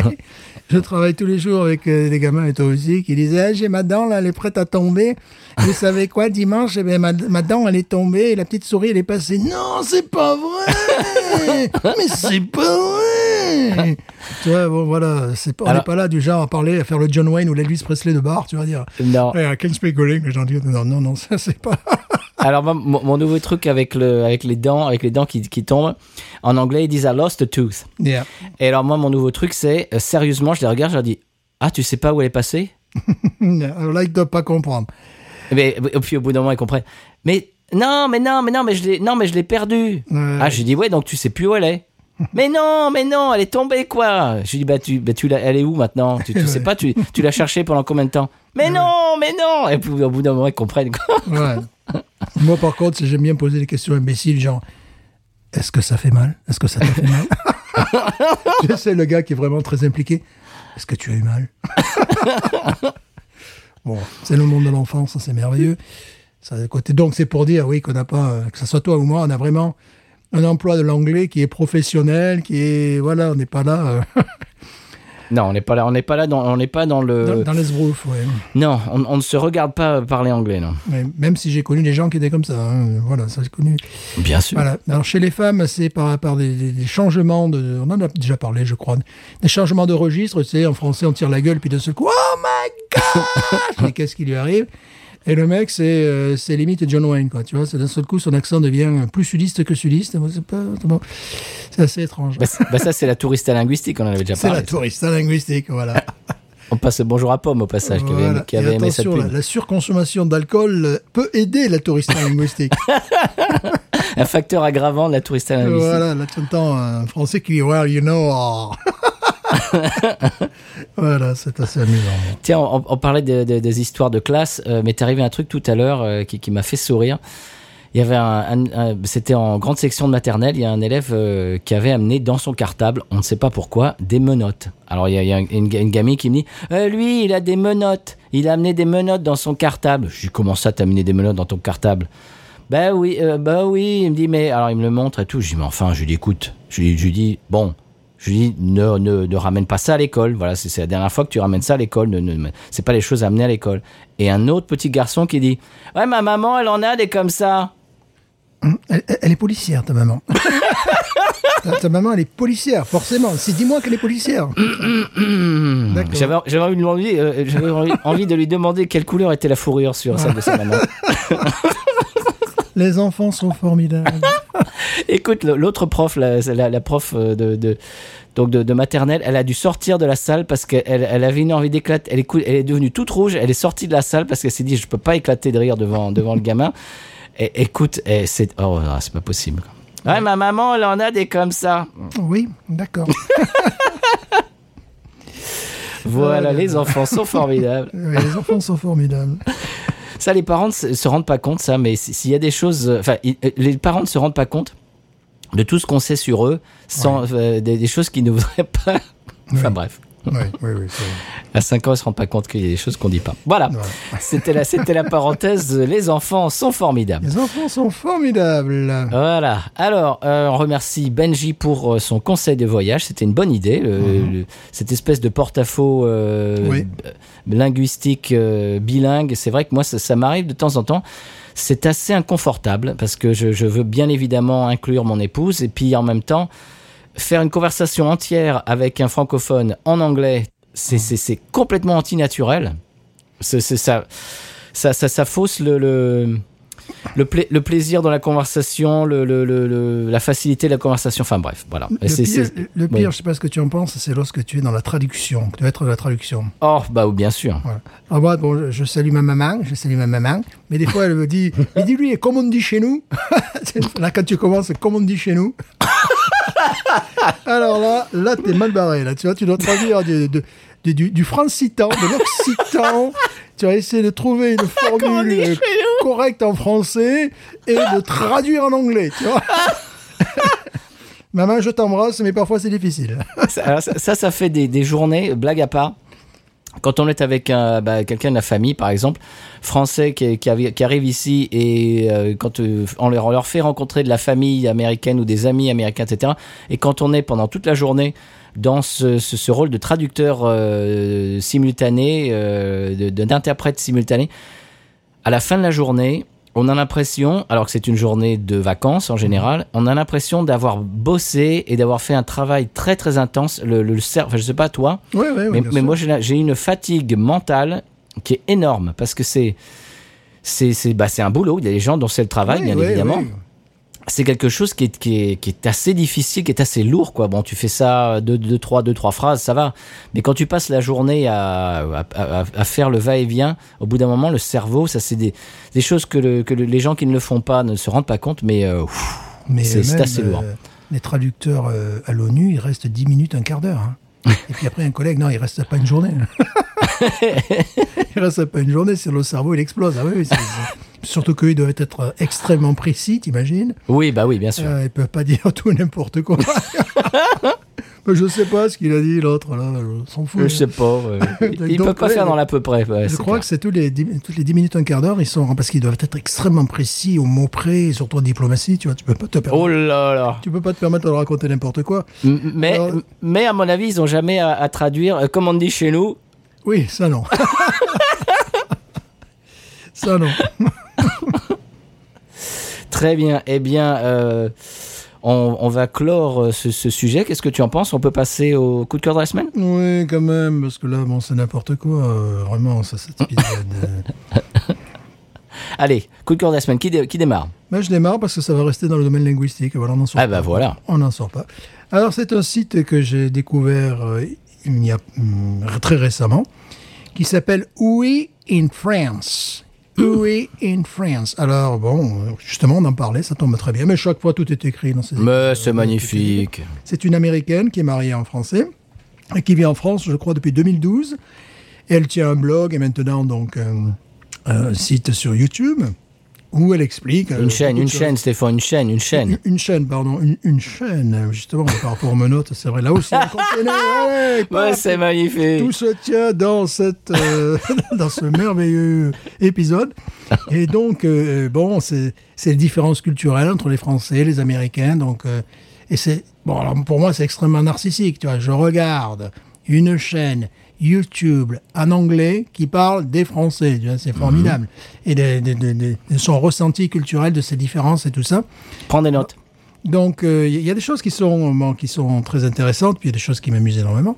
Prends des notes pour les conseils de voyage. Oui, ben c'est euh, ouais. ben, ce qui est intéressant, c'est qu'à un moment donné, tu vois, le- elle explique, bon, les, les pharmacies en France et aux États-Unis, c'est totalement différent. Ah oui. Euh, Évidemment, tu, rentres dans une pharmacie aux États-Unis, tu as d'abord la musique country en fond sonore, tu vois, et puis euh, tu as, euh, tu as des, tu as des- tout type d'alcool pourri qui Oui. sont en vente. Tu, tu es bien content as un Yinling, tu vois, as un Yinling, tu es là, waouh, CVS, là j'ai un Yinling, tu vois, c'est, sinon tu as, tu as tout, la Bud Light, tu as plein de choses, tu as des vins rouges sucrés pourris vendus euh, en bonbonnes, tu vois, Alors attends. et c'est une pharmacie, c'est Le une plus, pharmacie. le, plus, ri- le plus rigolo, c'est qu'il y a des cartes de fidélité Bien sûr, que j'ai, et, que j'ai, et que que- j'ai. que s'app- qui s'appelle la carte santé. Et tu peux, tu peux avoir des ristournes sur l'alcool avec ta carte santé.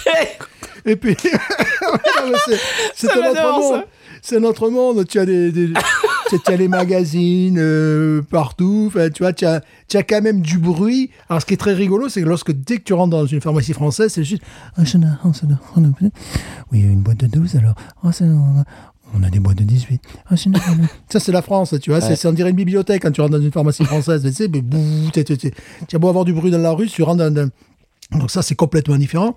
Et puis également, on le parle, c'est des exemples que j'ai retenus, puis pour moi, c'est des, exemples assez récents, n'est-ce pas? Euh, Elle parle, euh, tu sais, euh, quand tu vas chez le docteur en France, le docteur, s'il est en retard, bon, il t'emmerde, quoi. Puis bon, voilà, c'est le docteur, quoi. Puis c'est normal qu'il soit en retard. Alors quand tu es aux États-Unis, tu reçois, tu étais mitraillé de- de- d'emails, de, messages et compagnie, où on te dit, où on te dit, vous êtes bien sûr de prendre votre rendez-vous. Voilà, tapez yes pour dire que vous allez à votre rendez-vous. Préparez-vous à votre rendez-vous. Soyez là pour votre rendez-vous. Tu as des trucs comme ça. Et Si le, si le docteur a le malheur d'être trois secondes en retard, euh, oh, c'est un truc dont on t'envoie une, Bon, en France, c'est bah, non, euh, voilà, c'est- tout quoi. Et euh, moi, ce qui m'a fait rire, c'est la salle d'attente de chez le docteur Oui. en France et la salle d'attente américaine. Il y a deux salles d'attente aux États-Unis chez le médecin. Ouais. Passage. Et puis, et puis, oui, oui, oui. Ça, on peut en parler après. Ce qui est rigolo, c'est que bon, en France, euh, moi, j'ai des souvenirs merveilleux de docteurs généralistes dans des bâtiments haussmanniens où quand il ouvre la porte, tu sais, c'est ses poignées euh, en porcelaine, ça fait clong, clong, c'est- la porte Ouais. qui tremble, les murs qui tremblent. Puis le gars, il peut être n'importe quelle région de France, il a toujours un accent neutre. Bonjour, je vous en prie. Ça, c'est- un truc, c'est dans le sud de la France, mais bonjour, je vous en prie. Bon, très bien. tu as essayé de feuilleter des Paris Match qui datent de 1973. Pompidou est-il malade Tu vois, des trucs comme ça. Johnny et Sylvie vont-ils divorcer Tu vois bon. Tu sais, c'est des trucs comme ça, les pages elles sont jaunies, tu vois. Et puis tu as les, les, les cruciverbistes qui ont essayé, de, de- de- puis d'autres qui ont, qui ont travaillé derrière pour finir la grille, tu vois. Tu sur une solidarité entre les patients, tu vois. Aux États-Unis, pas du tout. Aux États-Unis, tu arrives, tu n'as pas donc euh, de magazine, Non. mais mais mais tu as la télé. Hmm. Et la télé, comme chez certains coiffeurs, tu as qui? Fox News. tu as, non, non, tu as la Judge Judy. Ah oui, Judge Judy, ouais, bien Judge sûr. Judy qui, qui est là, qui, qui fait de l'arbitration, monsieur. L'arbitrage.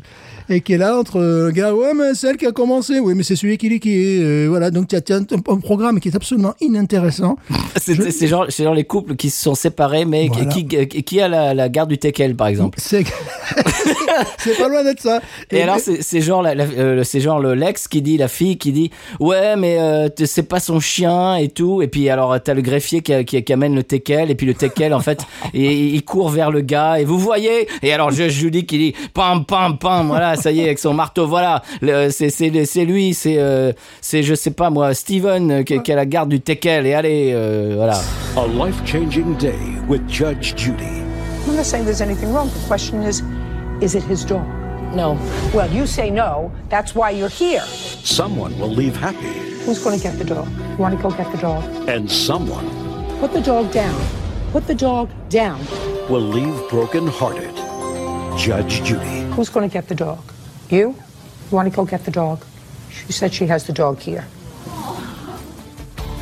Judge Judy continues in a moment. Madam, listen to me carefully. Put the dog down. Put the dog down. Put the dog. That's baby boy. Hey, boy. hey, baby boy. Madam. Hey, man. Madam, listen to me carefully. Put the dog down. Put the dog down yes, that's you. Does that's baby boy. that's my. That's baby boy. He does that to everybody, Miss everybody. Your Look. Honor. Hey, boy. Hey, dear. That's baby boy. Pick him up. Baby boy. Come, Come up, Mark. Come boy. That's baby boy. C'est absolument absurde. J'ai envie, de dire, au docteur non, non, non, non, non, non, je viens pas, non, non, non, vous, m'avez appelé, mais j'attends quand même la, la fin de l'histoire. ouais. Je reste J'attends pour voir qui a la garde du ouais.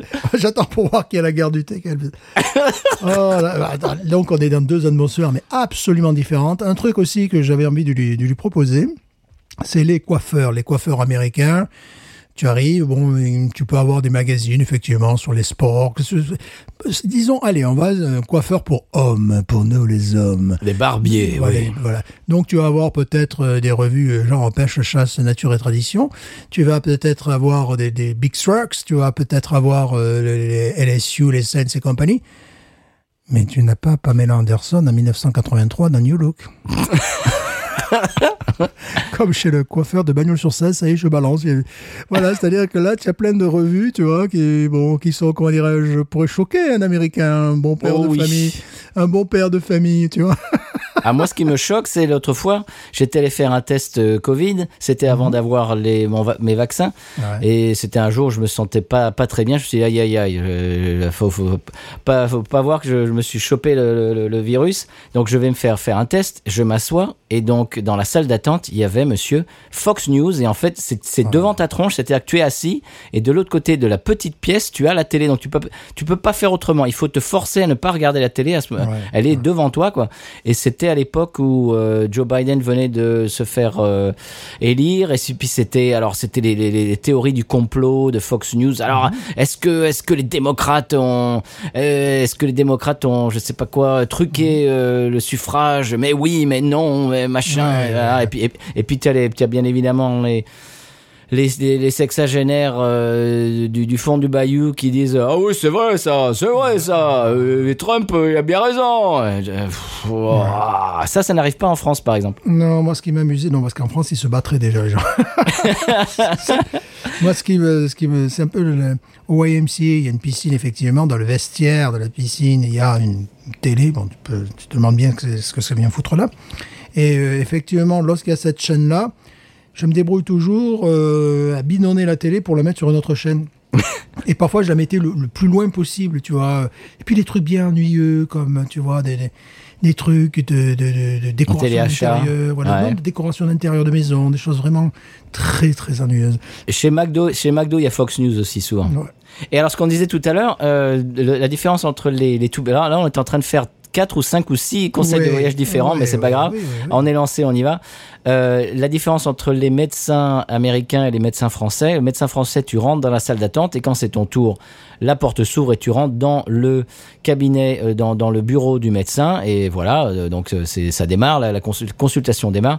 Aux États-Unis non. Tu es dans de- dans la salle d'attente une grande salle d'attente et on ouvre euh, on ouvre la porte on t'appelle par ton nom et tu tu rentres et tu, as- tu te, euh, en tant que Français, tu te dis bon bah voilà, je vais voir le médecin. Ah non non non non non.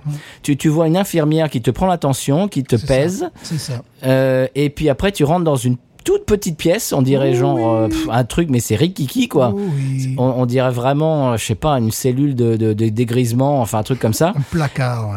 Euh, ouais, c'est un placard. Et puis, à partir de ce moment-là, ah bah, tu peux attendre pendant 5, 10, Oh 15, oui. 20 minutes. Oui, ouais, ouais. Et, et tu attends. Et alors, tu es dans une petite- plus petite salle d'attente, tu es dans deux salles d'attente. Ouais. Et tout d'un coup, alors, euh, pff, alors, je sais pas, ça peut être 5 minutes, ça peut être 10, ça peut être 15, ça peut être 20. Plouf. La porte s'ouvre et puis le médecin arrive et puis voilà. Et puis c'est, puis c'est, allons-y, tu sens qu'ils sont aux pièces. hein. Alors, ça va, ça va en ce moment? Oui, ça va, ouais, ok. Ouais. Bon, alors, que- qu'est-ce, que, qu'est-ce qui vous amène? Ouais, d'accord, ok, bon, bah, je vais vous prescrire ça. Allez, euh, ouvrez la bouche. euh, ouais, ok, d'accord. euh, alors, oui, ok, j'écoute votre cœur. Inspirez, expirez, ouais, très bien. Bon, bah, c'est bon, bah, je vous mets ça. Et puis, je, je vous l'envoie, je faxe ça à votre pharmacie. C'est bon, il y a que ça? Exactement, Ok, bien sûr. au revoir, à la prochaine. C'est exactement ça. C'est exactement ça. même si le, le docteur, en l'occurrence, parlait français, j'ai- un jour, je lui ai sauté dessus pour lui dire C'est vrai que vous parlez français? Ah, ben oui, voilà. Bon, il parle. Bon, voilà, parce qu'il est de l'île Maurice, il a fait, je crois, une partie de ses études en France. Mais là, là, je, je sentais que j'étais dans, dans l'improvisation. Là, tu vois, j'étais pas dans, dans- dans une T'étais hors, hors du, comment Ouais. dirais-je, du, du, du script. là. Voilà, mais j'étais bon. Je suis désolé, je suis français, quoi. Voilà. Alors, ce qui est rigolo, c'est aussi tu, quand tu dis aux Américains que, ah ben moi, je, bah, je sais pas si ça existe encore en France, j'imagine que oui, mais moi, quand j'étais euh, gamin, j'étais malade, le médecin vient euh, chez toi. Ouais. C'est-à-dire, tu sors pas du lit, le médecin s'assoit à côté Ça, de, à côté du lit. Ça, tu dis ça aux Américains, mais ils ne, ils- presque ils te croient pas, quoi. Ouais, j'aimerais, j'aimerais que ça puisse exister encore. Je sais pas, là, on a besoin de, de retour euh, de nos auditores en France, parce que oui, bon, évidemment, moi, je- mon enfance, c'était le cas. Euh, J'espère que les docteurs continuent à faire ça, parce que c'est, bon, J'imagine les docteurs de campagne, peut-être, ouais. J'espère, j'espère. Sinon, bon, je te disais, bon, je me suis dit, tiens, je vais peut-être passer à mes, à mes élèves, surtout les deuxièmes grades, ils sont un petit peu grandés. Tu vois, des, des extraits de We, en- de We in France. Notamment, on parle du tutoiement, du vouvoiement à un moment donné. Mais, le problème, c'est que sur, sur- sur son t-shirt, il y avait un jeu de mots foireux avec fuck. Ah non, non, non, Voilà. monsieur, non. Je me suis dit, bon, allez, euh, si j'arrive à troubler, je, je peux le faire, tu vois, troubler l'image et compagnie. Mais après, elle donne des conseils du genre, bon, la prononciation, c'est. euh, euh, c'est moi qui, lui donne un accent américain, d'ailleurs. Bon, la prononciation, quand on va dans les restaurants, euh, quand on va en France, c'est très important. Par exemple, au restaurant, il faut commander un, un canard et pas un connard. Et puis tu, as le sous-titre euh, As pip non, non, j'ai dit d'accord, là je peux pas utiliser ce matériel brut euh, auprès de mes élèves, c'est bon. Suivant. Voilà, on oublie, voilà, suivant. Voilà, bon, c'est un site qui est intéressant, qui est puissamment narcissique, puisque bon, c'est une femme américaine qui vit en France, je suis un Français qui vit aux États-Unis, et je veux voir comment les Américains nous perçoivent quand ils vivent en France. C'est un truc, bon, ça tourne en rond, quoi. mais, non, mais c'est très intéressant. C'est quand on est à cheval sur deux cultures comme ça, c'est très intéressant de voir euh, les, les deux côtés. C'est pour ça que je, je parlais de cette série qui, qui a été décriée, bien évidemment. Euh, c'est très logique. euh, Emily in Paris, euh, cette série Netflix. Mais je- je- je- j'en ai parlé déjà, bien évidemment. Euh, ça fait sensation en France, mais pas pour les pas pour de bonnes raisons. C'est-à-dire que les, les gens sont un peu offusqués de tous les clichés, etc. Les raccourcis, les machins, les bidules. Mais moi, j'aime bien voir un petit peu cette espèce d'entre-deux, cette espèce de choc culturel, parce que on, on peut en parler, on- ça pourra faire partie euh, d'autres euh, conseils de voyage. Quels ont été nos chocs culturels quand on est arrivé? Et, et- et de voir ça de l'autre côté, c'est la même chose dans- de, de ce dont tu parles, Stéphane. C'est-à-dire vu euh, du côté américain, les gens qui arrivent en France, les chocs culturels de ce côté-là. Moi, je trouve ça très intéressant quand on est quand on est expatrié, quand on est entre Oui. deux cultures, deux langues. C'est savoureux. Voilà, c'est c'est des Oui. choses auxquelles on peut se, se rattacher, euh, qui, qui peuvent nous faire sourire. Voilà. Par exemple, aussi les choses à ne pas faire en France, elle dit, c'est le, le câlin, le hug. Ah ouh, non. Il y, a- son beau-père qui est quelqu'un qui doit avoir euh, la soixantaine ou un peu plus. La première fois qu'elle l'a vu, elle lui a fait un hug. T'imagines l'autre, il s'est mettre ses mains, quoi. tu vois, déjà faire la bise la première fois quand tu rencontres ta future belle-fille, c'est un petit peu, oui, à la limite, ça veut dire bien, bien, tu es intégré dans la famille, tu vois. ben c'est, c'est vrai que c'est très compliqué, c'est, c'est- tous ces, ces codes culturels, parce que Bien sûr. je vois dans les familles, bon, françaises c'est le cas, mais plus particulièrement dans les familles latines, on se fait la bise entre cousins. Tu vois, euh, moi mes, Ouais. cousins, je- moi, mes cousins, on se fait la bise. Par contre, quelqu'un qui n'est pas encore dans la famille, qui fréquente, la première fois que je le vois, je lui serre la main. Tu vois, c'était, t'es bienvenu, mais... Bon, après, le gars, quand il est marié, que ça fait 25 ans qu'il est avec la cousine, oui, là, tu fais la bise.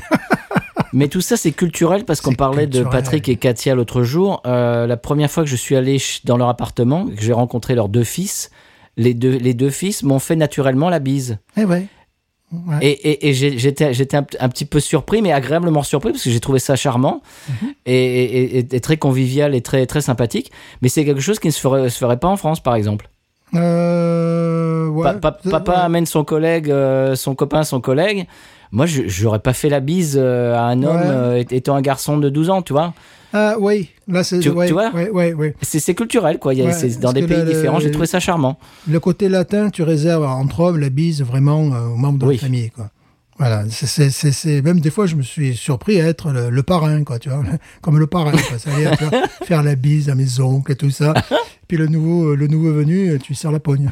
Bon, Alors il y a autre chose dans, à l'inverse. euh, donc en France, moi je me rappelle avec euh, un, un pote de, de, de fac, on allait, euh, on allait dans des soirées, dans des dans des boîtes, etc., etc. Et on dansait tous les deux sur sur la musique.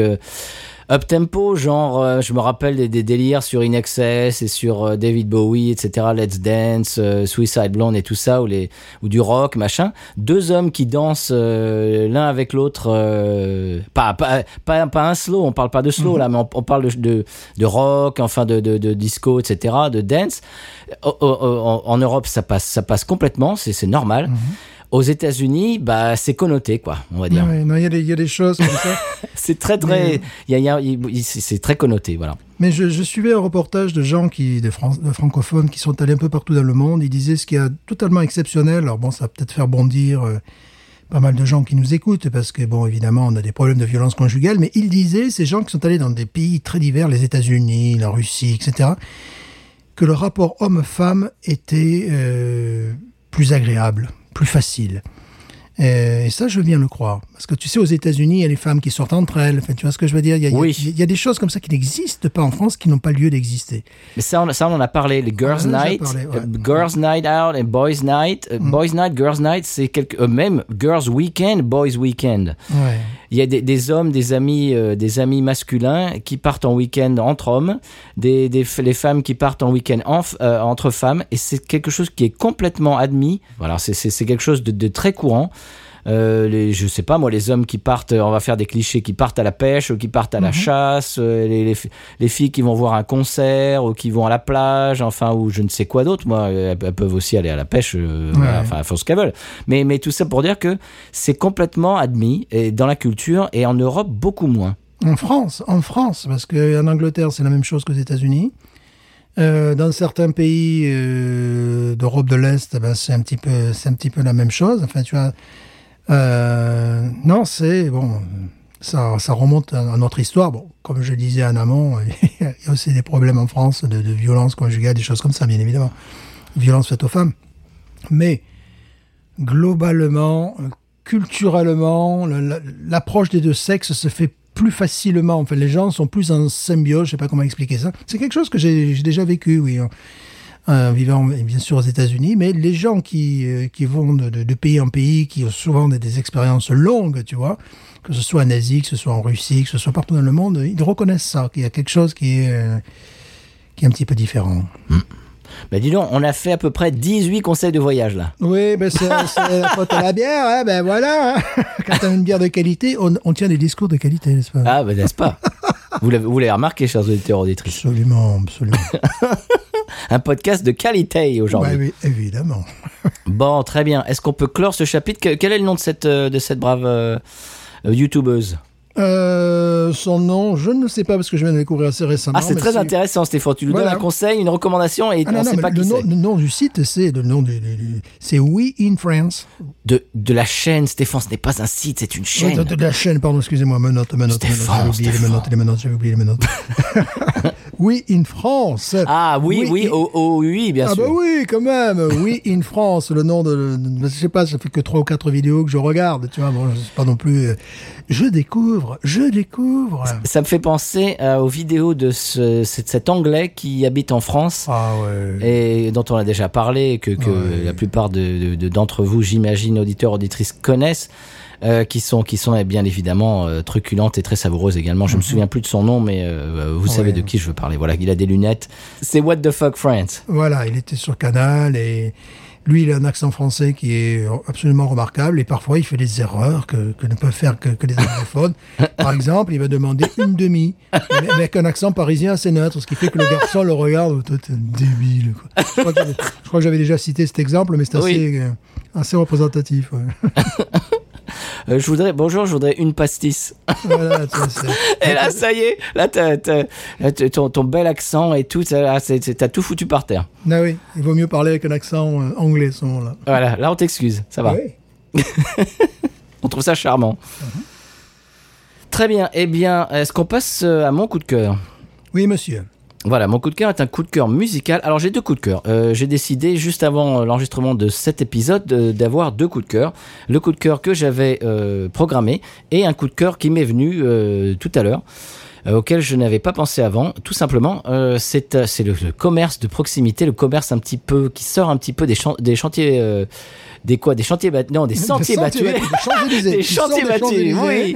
Ah tiens, ça, ça pourrait être une expression de, de Jean-Michel. Vaquet, ça, les chantiers battus. Les chantiers battus. Il nous faut sortir les chantiers battus. Ah, c'est ça. Euh, bah mince, j'aurais dû, dû la, la garder, la- la garder Bon, par devers toi. c'est pas, voilà. Bon, euh, non, en fait, bah, c'est des commerces qui, qui sont un petit peu incongrus, qui pourraient paraître incongrus en France. J'ai un bottier ici à Raceland et qui s'est spécialisé dans les, ce qu'on appelle en France les Santiago, euh, les cowboy boots, les, bottes de cowboy. Il est cordonnier, bottier. Simplement, il euh, tout simplement, il s'est spécialisé dans les cowboy boots. Et c'est un métier euh, qui, qui, qui se fait très très rare. Euh, si, si tu demandes à des gens qui habitent dans d'autres paroisses ou dans d'autres États, ils vont te dire ah bah moi j'aimerais bien en avoir un de cordonnier pour mes bottes euh, justement etc. Et j'ai eu tout à l'heure j'ai j'ai déposé ma bah, c'est pour vous dire si si, si, si la pignon sur rue quand je lui ai amené mes bottes c'était il y a peut-être un mois et demi il m'a dit oh ouais bah faut compter deux mois hein. Ouh, oui, d'accord. C'est- C'est-à-dire qu'il en a il en a sur la planche quoi. Ce magasin est magnifique au bord du bayou, effectivement. Oui. Euh, voilà. Euh, oui, ça, c'est des métiers que j'aime, ça. Cordonnier, euh, c'est, voilà. Souvent, moi, évidemment. Cordonnier spécialisé monsieur. Ouais, souvent, j'ai amené, en France d'ailleurs, oui, parce que. Bon, je ne vais pas dire que je suis tout le temps en, en botte western, parce que Santiago, bon, c'est- très français comme, comme Oui, je- je- oui, hein, c'est même, c'est même assez euh, péjoratif. dire, péjoratif. Voilà. Parce que les Santiago sont noirs, enfin, voilà, c'est le côté, bon, ça, les bottes San- western. Santiago, c'est péjoratif. Voilà, bon, j'en ai plus d'une au placard, évidemment, notamment une paire de mexicaines que j'adore. Biseauté comme on n'en fait plus. Parce que là aussi, c'est une erreur de penser que les... T'es un autre conseil de voyage, Oh là là, mais on, ben on est, on est au Alors, 23e là, Stéphane. Voilà, c'est-à-dire que les, les bottes euh, western aux États-Unis ou farmer, Euh, les bottes country sont à talons plats, euh, très légèrement biseautées. Euh, les- le, le gros biseau de la Santiago, ce sont des bottes mexicaines. Et l'utilité au départ, bon, t'imagines que dans, dans les rues de Paris, ça sert beaucoup moins. C'était pour planter le, le- le- le talon dans la terre et retenir le bétail. Tu vois, voilà, c'est ça. c'est le biseau vient de là, quoi. Tu sais, le, biseau Ah, très, ouais, ouais, ouais. très incliné. Et bon, évidemment, ça, ça a toujours été mes bottes préférées. Donc, euh, la première fois que je suis venu aux États-Unis, justement chez les Mexicains, j'avais acheté. C'était un, un petit peu la mode à l'époque. Euh, c'est des bottes grises ultra biseautées. Et après, quand j'en ai voulu d'autres, euh, tu ne trouves rien sur le marché américain. Si tu veux acheter ça, il faut regarder les catalogues, il faut regarder. Oui, ou alors, bon, Austin. Voilà. Austin, voilà. Austin, c'est. Heritage Boots euh, Voilà. Austin, Texas. Mais en règle générale, tu ne trouves pas ça. Et euh, donc, euh, ce que j'avais fait, euh, j'avais fait un truc qui était un petit peu idiot, mais j'avais acheté des Mexicains, je les avais achetés à Paris. Alors, ça peut paraître surprenant, parce qu'on n'en trouvait absolument pas. C'était vraiment des... Parce qu'à Paris, un magasin qui conserve euh, toutes les paires de chaussures des Crepers sorties en 1979, ils les avaient ils conservaient les chaussures, tu vois. Créé, voilà. Bon, le problème, c'est que les gens n'étaient pas du tout sympathiques. Enfin, voilà. Bon, moi, je le savais qu'en allant, en allant là, il fallait dire, voilà, j'ai la thune, je veux ça. J'ai la thune, je veux ça. Voilà. Donc, j'avais la thune, je veux ça. Et après, c'était, mais c'était antipathique au possible, quoi. Bah écoute, moi je suis allé dans des magasins de guitare, je t'en ai déjà parlé, Ouais, ouais, ouais. euh, aux alentours de, tu sais, vers le, vers le, le- comment dire, à Pigalle par là, il y a, il y a une rue qui est, qui est très connue comme euh, bah, à Londres, c'est pareil, il y a Denmark Street à Londres avec tous les, bah, tous les magasins de musique. En, à Paris c'est pareil, c'est vers Pigalle. Euh, je suis rentré dans, des maga- dans un magasin avec des guitares vintage des années 50, des années 60, des, des, des trucs magnifiques. Et je regardais, je regardais. Et au bout d'un moment, euh, le propriétaire m'a dit Bon, euh, vous êtes là pour regarder, vous êtes là pour acheter. Parce que si vous êtes là pour regarder, vous pouvez sortir. Oui, c'est très sympathique. Ça, ça crée de suite un climat de sympathie. Tout de suite. Là, bon, le, le magasin dont je parle, c'est un magasin de, de, de fringues plutôt western qui est à Gare Montparnasse, euh, au-dessus des Galeries Lafayette. Alors, je sais pas, ils devaient détruire ce truc-là, j'en sais rien. Nos amis parisiens, euh, ça, très certainement, ce dont je veux parler. Et euh, eux, leur talent, c'était de conserver, de conserver. Alors, quand tu trouvais ta, ta pointure, conserver des, modèles épuisés. Euh, voilà, tu avais des George, George of London en Crepers qui était absolument magnifique, tu vois. Des modèles épuisés, des, modèles sortis, euh, je sais pas, il y avait des modèles Crepers, c'était 1978, 80, début des années 80, tu vois. Euh, ils, gardaient ça, et pareil pour les bottes, donc, euh, parce qu'à un moment donné, il y avait certes une mode Santiago euh, à Paris, tout ça, donc ils avaient, ils faisaient venir énormément de ce, style de, de bottes, mais également il y a eu un petit, un petit moment fin des années 80 où les chanteurs country portaient des, des bottes assez biseautées. Euh, alors qu'au Mexique c'est normal, un chanteur, un chanteur lui s'il n'a pas des bottes biseautées, puis alors ils ont des trucs. Un chanteur pop, tout simplement, de, de variété. Oui, oui. oui. Puis alors, puis ils ont des trucs, c'est complètement des, des trucs de folie, quoi. des- voilà. Euh, tandis que, bon, euh, là, le- tu prends un George Strait ou euh, un Alan Jackson, tu verras qu'ils ont des, des, bou- des, des bottes un peu biseautées. Ou parfois, c'est carrément euh, bout carré Oui. et talon carré aussi. hein, voilà, J'allais te dire, Roper, euh, ce qu'ils appellent Roper, c'est-à-dire boucaré. Exactement. Donc, c'est. euh, voilà, quand on passe parfois à la Santiago, eh ben, il vaut mieux regarder du côté des- du Mexique, en définitive. D'ailleurs, c'est très rigolo parce que si tu regardes, euh, tu, tu, tu peux catégoriser les, les fans de country ici aux États-Unis par, Ouais. par, par le, le- la forme du bout de leur botte et tu peux à peu près dire quel chanteur ils aiment. Et par la marque. Oui, bien sûr, si, si c'est. Justin à Boucaré, ils aiment George Strait. Ouais, c'est vrai. Ouais. C'est vrai, c'est fou, hein En plus, parfois, ils ont le jean George Strait, en plus. Oui, le Wrangler. S'ils ont un Wrangler et, Un- un- et- bottes à. Boucaré, Et un Wrangler avec, ça c'est assez amusant, un Wrangler repassé oui, avec le pli. Avec le pli au, milieu, oui, oui, oui. Voilà, au milieu de la cuisse et du genou jusqu'en bas. Voilà, ça c'est voilà, c'est euh, Ça, c'est George Strait. Voilà, et puis c'est les jeans repassés, fait comme ça quoi, tu vois, très voilà, c'est très très amusant. Hein C'est très amusant. Ce Alors, que- alors, alors que si les bottes sont biseautées, par exemple, je te coupe, mais si les bottes sont biseautées et que le, le, le, jean est plus près du corps, euh, ce serait plutôt Dwight Yoakam. Ouais, complètement. Là, c'est la, la copie de Dwight. Mais en règle générale, le, le gars dans la rue, bon, j'ai des gamins qui sont évidemment issus de cette culture. Euh, les botinas biancas, les trucs hyper biseautés, c'est mexicain. Quoi. Bien Bon, ça, ça me ressemble plus aussi en même temps, tu vois, voilà. bon, Alors, tu, tu, tu parlais des, des talons, des, des bottes euh, western. Et ce, qui- ce Mhm. qui est rigolo, c'est que je, je fais des, des, des leçons euh, culturelles à mes, à mes élèves euh, une fois par semaine. Et euh, on a parlé bien évidemment de Versailles, bien évidemment de Louis XIV. Évidemment. Et j'ai, et j'ai mis la photo du portrait de Louis XIV. Oui. Et bien évidemment, quand tu mets, et ça je suis préparé, je, je, je m'y attends à chaque fois, c'est l'hilarité, bien sûr. Voilà, oui, bien sûr, à cause des cheveux. Ah, que- eh, mais, mais- mais qu'est-ce, mais qu'est-ce qu'il a les cheveux Mais c'est une femme eh ben, Voilà, pour- ça. Pourquoi ça. il porte des, pourquoi il porte, porte des bas pour, pour- Pourquoi il a des cheveux longs Et je- Mhm. Ouais. quand, je, quand je commence à expliquer que c'est une euh, que c'est une euh, comment dirais-je que c'est- pas ses vrais cheveux, que c'est une perruque. Alors là, c'est encore pire. Donc Mhm. il faut que j'explique si tu veux tout tout tout ça tout ça. Et alors quand il commence à regarder ses chaussures et qu'il voit qu'il a des chaussures à talons, ah il a des chaussures à talons. Ouais, ouais, ouais. Je dis, et quand je, je commence, et je, bon, je, je les laisse rire, et quand le rire s'arrête, j'explique, je dis, bah oui, je dis, euh, à l'époque, euh, les hommes portaient des talons les femmes ne portaient pas de talons. Ah, tu les traumatises. Tu les traumatises. Et après, je leur explique. Et après, je les calme parce que je leur dis oui.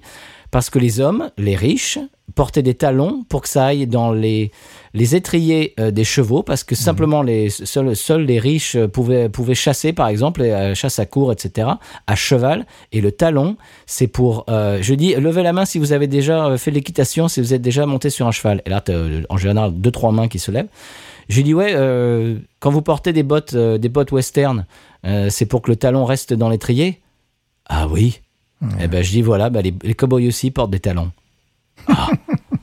Et là, tu vois tout le mythe du cow-boy américain, du mâle américain. Ouais, de- de- s'effondrent. quoi. eh ben, c'est pas qu'il s'effondre, c'était là que tout d'un coup, on, on rigolait de Louis XIV parce qu'il a des talons.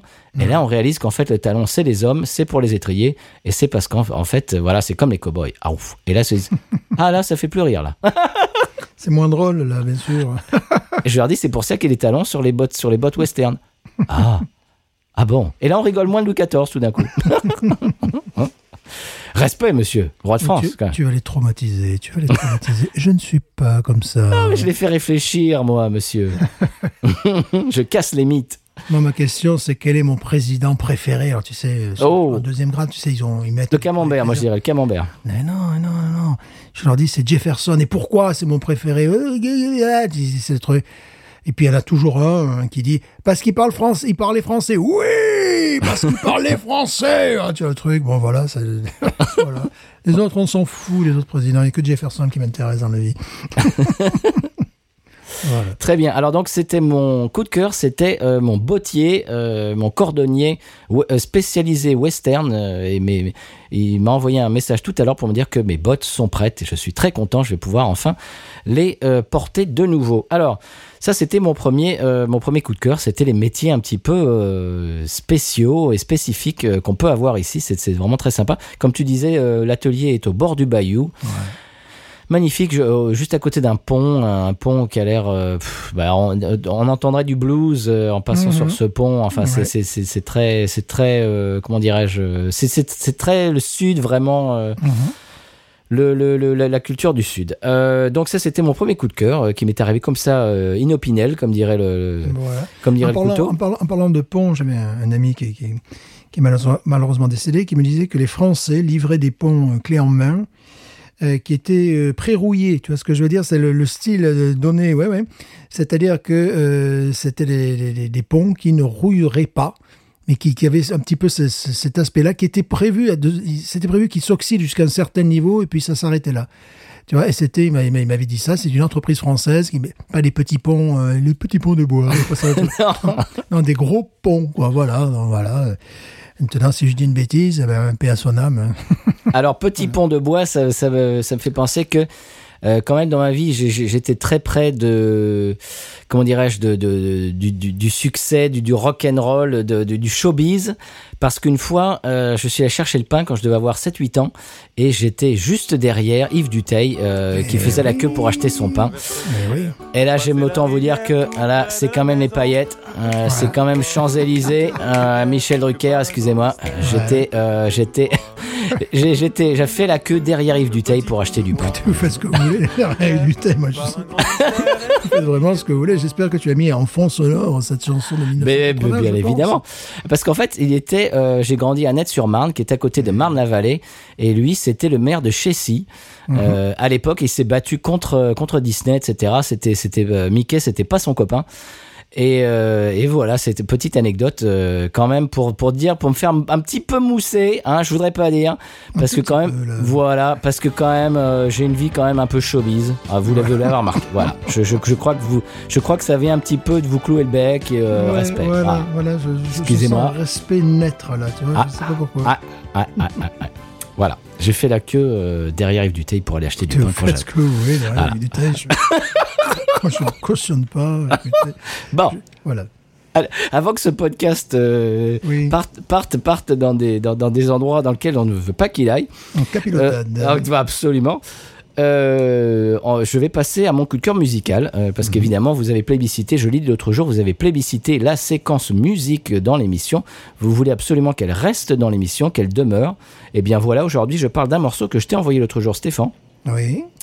Qui est un morceau euh, qui s'appelle I'm Coming Home Honey, euh, chanté par Sean Camp, Camp C-A-M-P, Sean S-H-A-W-N, qui est un, qui est un auteur-compositeur-interprète euh, américain que j'affectionne tout particulièrement, qui a fait, des, qui a fait euh, euh, en- en- entre autres un album que je trouve absolument exceptionnel du début à la fin. C'est le genre d'album que tu, que tu mets le, le premier morceau et tu ne, tu ne passes pas, tu ne sautes pas de chansons. Et ces morceaux s'enchaînent et sont absolument magnifiques. Je vous en parlerai tout à l'heure, mais aujourd'hui ce n'est pas de ce, pas de cet album dont je vais vous parler. C'est euh, un album qui fait partie d'une compilation qui vient de sortir il y a quelques semaines, qui s'appelle Forever Words. Et euh, c'est une compilation qui a été euh, chapeautée par le fils de Johnny Cash et de June Carter, et qui a mis à la disposition d'artistes euh, euh, triés sur le volet, qu'il a choisi lui-même, des paroles euh, de son père qui n'ont jamais été enregistrées. C'est-à-dire qu'il est tombé sur des carnets de son père avec des, des paroles de chansons qui n'ont jamais été mises en musique. Enfin, en tout cas, qui n'ont jamais été enregistrées, en tout cas. Et il a, il a trié sur le volet donc tout un tas d'artistes. Marty Stewart en fait partie. Et Sean Kemp en, en est un autre. Et euh, donc il aura, il aura, je pense que j'avais entendu une interview, je crois qu'il les a laissés un petit peu fouiller et puis choisir un morceau euh, qui les inspirait. Et ce morceau, euh, les paroles, je crois, étaient des années 50. Vraiment, c'est quelque chose d'assez euh, qui, remonte à assez loin pour Johnny Cash. Et c'est un morceau donc qu'il a enregistré Sean Kemp, qu'il a mis en musique et que je trouve absolument c'est bah on est dans le jus quoi et, on est tellement dans le jus que donc le fils de Johnny Cash comment il s'appelle? Quel est son prénom? C'est pas John? Je sais plus comment il Je s'appelle sais plus, je sais plus, je sais qu'il ne ressemble absolument pas à son pas du ni tout, à sa mère. ni à sa mère, c'est très, c'est très incongru. Mais bref, euh, il a même prêté pour le pour l'enregistrement euh, que vous entendez en fond, il a prêté la guitare euh, du guitariste de Johnny Cash, la guitare de euh, Luther Perkins et qu'on qu'on entend derrière. Et donc c'est voilà, voilà c'est c'est la guitare qu'on entend sur Folsom Prison Blues et tout ça, les, les- bah, tous- tous les enregistrements euh, mythiques de Johnny Cash des années 50.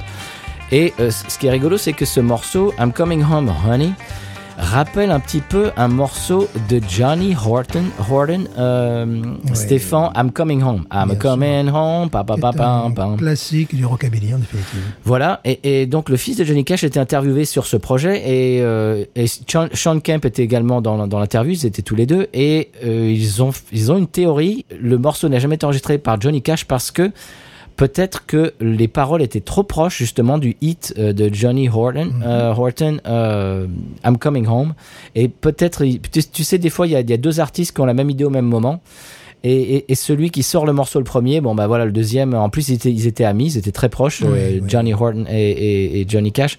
D'ailleurs si vous si vous ne connaissez pas Johnny Horton, c'est un artiste qu'on on ne peut que vous conseiller. Euh, et donc les deux euh, les deux interviewés, donc le fils de Johnny Cash et Sean Kemp, euh, théorisaient, se disaient peut-être qu'ils ont eu la même idée au même moment, et puis que Johnny Cash s'est dit bon bah voilà il vient d'enregistrer I'm Coming Home, et ben donc bon je je vais pas faire je vais pas faire doublon avec le mien. Et c'est un, c'est un morceau que je trouve vraiment très très réussi. Qu'est-ce que tu en as pensé, Stéphane? Oui, bon, évidemment, à un moment donné, j'étais un petit peu intrigué. Je me suis dit, c'est Johnny Cash qui chante, quoi? Enfin, c'était vraiment, je savais que c'était pas Johnny Cash, mais le style était tellement proche. Et euh, pour revenir à Johnny Horton, c'est quelqu'un qui, euh, qui est connu des rockabilly européens. Mais ce que ne savent peut-être pas les rockabilly européens, c'est que on trouve les disques de cet artiste encore au Walmart. Ah oui. Aujourd'hui, aujourd'hui. Donc ça, c'est parce que parfois on s'extasie en Europe sur les artistes qui ont eu un succès ou quelques succès locaux et qui sont totalement ignorés du grand public américain. Euh, là, c'est pas du tout le cas. Là, tu trouves euh, fréquemment une compilation euh, de, de- de- de- ces morceaux. Donc, c'était euh, voilà, c'est quelqu'un qui a mené bon le country, parce que c'est un chanteur country, mais aussi comme il était dans les années 50 le rockabilly, un très haut niveau de, de- d'écoute, puisque c'est c'est un petit peu comme si en France on cherchait du Georges Brassens, quoi. C'est, ça serait, voilà, ça se trouve, euh, j'imagine, j'espère. au pas sûr. Ouais. Ou tu vois, bon, des, des artistes un petit peu de, ouais, des artistes de ce niveau-là, quoi. Ben, en fait, et c'est surtout euh, grâce à son hit euh, Battle of New Orleans. Bien sûr, bien sûr, qui était, la, qui était la, la chanson d'un film, voilà, la musique d'un film, oui, bien sûr. Et, et- et qui raconte bien évidemment la bataille de New Orleans comme, euh, comme son nom l'indique et dont a fait partie le Bayou La Fourche euh, dont on avait parlé une fois. Les, les- les- les gens sur le Bayou La Fourche ont, euh, ont jeté dans le, bay- dans le bayou parce que les, les Anglais euh, arrivaient du, du Golfe et remontaient euh, bah, un, un des bras du Mississippi et le Bayou La Fourche et on, on balançait des tas de troncs d'arbres, tellement de troncs d'arbres sur, sur le Bayou La Fourche que les Anglais, les, bateaux des Anglais ne pouvaient plus passer, ne pouvaient pas accéder à la Nouvelle-Orléans. Ils ont fait ça pour essayer de de- bah, de- de- d'arrêter, d'empêcher les Anglais, les militaires, l'armée anglaise d'arriver à la Nouvelle-Orléans. Ils ont repêché bien évidemment ces troncs d'arbres et ils les ont mis sous euh, ce qui est maintenant LA1, la, route LA1 et la, la 308, qui sont les, deux euh, routes euh, qui, longent le bayou, qui sont parallèles au bayou. Et je sais pas si Stéphane, si tu as déjà remarqué, mais quand tu arrives vers mon ancienne école, le, le, le, le collège, euh, tu, tu as des espèces de. Tu, tu sens que la route a Oh des, euh, des espèces de, de dodanes, mais des mini dodanes, mais il y en a, des, mais tous les 10 cm, il y a un mini dodane. Et ben c'est en fait ces, ces troncs d'arbres qui ont servi à arrêter les Anglais euh, lors de la bataille de Nouvelle-Orléans. Ah, c'est assez rigolo quand, quand j'ai appris ça, ça m'a ça m'a fait un drôle d'effet. Donc voilà, tout ça pour dire que Johnny Horton est surtout dans la région, j'imagine, euh, avec avec ce, ce numéro 1 qui, qui était un, un énorme hit, euh, mais même pop. Hein, c'était même pas un hit Oui, euh, oui, country, c'était dans les charts pop euh, populaires euh, de, de la musique des top 50 à l'époque, quoi. Et euh, donc voilà, on revient euh, à cet album qui s'appelle qui s'appelle Forever Words euh, et il y, a, aussi le morceau de Marty Stewart, Marty Stewart, I've Been Around, qui est magnifique aussi. Stéphane, faudrait que tu l'écoutes. Et euh, donc je vous conseille ce morceau, je vous conseille cet album, cette compilation, ce, nouveau projet qui vient de sortir. Et je vous parlais tout à l'heure de Sean Kemp au début, de ma chronique et de cet album euh, qu'il a sorti il y a plusieurs années maintenant. Il est, il est- il est pas jeune cet album, mais je vous le conseille. Il s'appelle Fireball, tout simplement en un seul mot. F-I-R. B F-I-R-E-B-A-L-L Fireball et c'est un bijou et ça a été euh, euh, comment dirais-je écrit euh, composé par lui tous les morceaux il y a des morceaux mais qui sont qui sont rockabilly il y a des morceaux qui sont country il y a un morceau que je pense vraiment que Keith Urban aurait dû reprendre, ça aurait été un numéro 1 pour lui. Enfin, il y a des trucs, c'est des bijoux, quoi. C'est ce, cet album Fireball, Stéphane, il faut que tu te le procures si tu ne l'as Ouais. pas. Fireball de Sean Kemp, c'est un bijou absolu. Si vous aimez la country américaine, c'est ciselé, c'est magnifique. Voilà, Sean Kemp. Et euh, voilà, c'était mon, mon coup de cœur euh, musical de la semaine. Est-ce qu'on part, euh, est-ce qu'on partirait au San Pellegrino? Oui, quand même, euh, de temps en temps, quand même. ça Oui, parce qu'on parce qu'on a, on a fait à peu près 58 conseils de voyage aujourd'hui. Euh, faudrait quand même passer au 100 p. Oui, quand même. Allez, 100 p.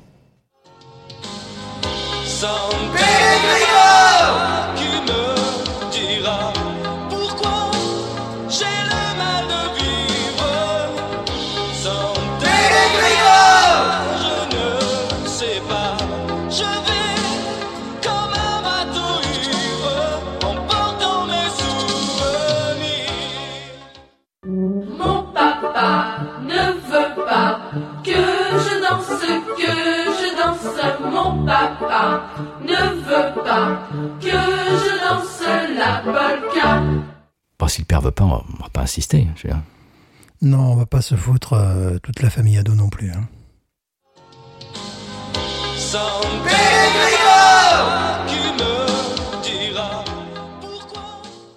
Eh bien voilà, c'était l'épisode du 100p. On se disait pendant l'épisode, Stéphane, que cette bière nous a rendu ethno... Euh, polito, euh, comment dirais-je, linguistico, euh, voilà, Sociologo. euh, sociologo débile. voilà. Et, et voilà, et ce ce qu'on disait, c'est que bah, en, en général, les, les épisodes dans, dans lesquels on part un petit peu en live comme ça, ça tient à la bière, qui est une bière en général de très haute qualité, qui nous inspire, qui nous, qui nous rend joyeux, qui nous, qui nous, comment dirais-je, qui nous ouvre l'esprit, qui nous ouvre le, le, le, le- le- je ne sais pas, moi, la tête.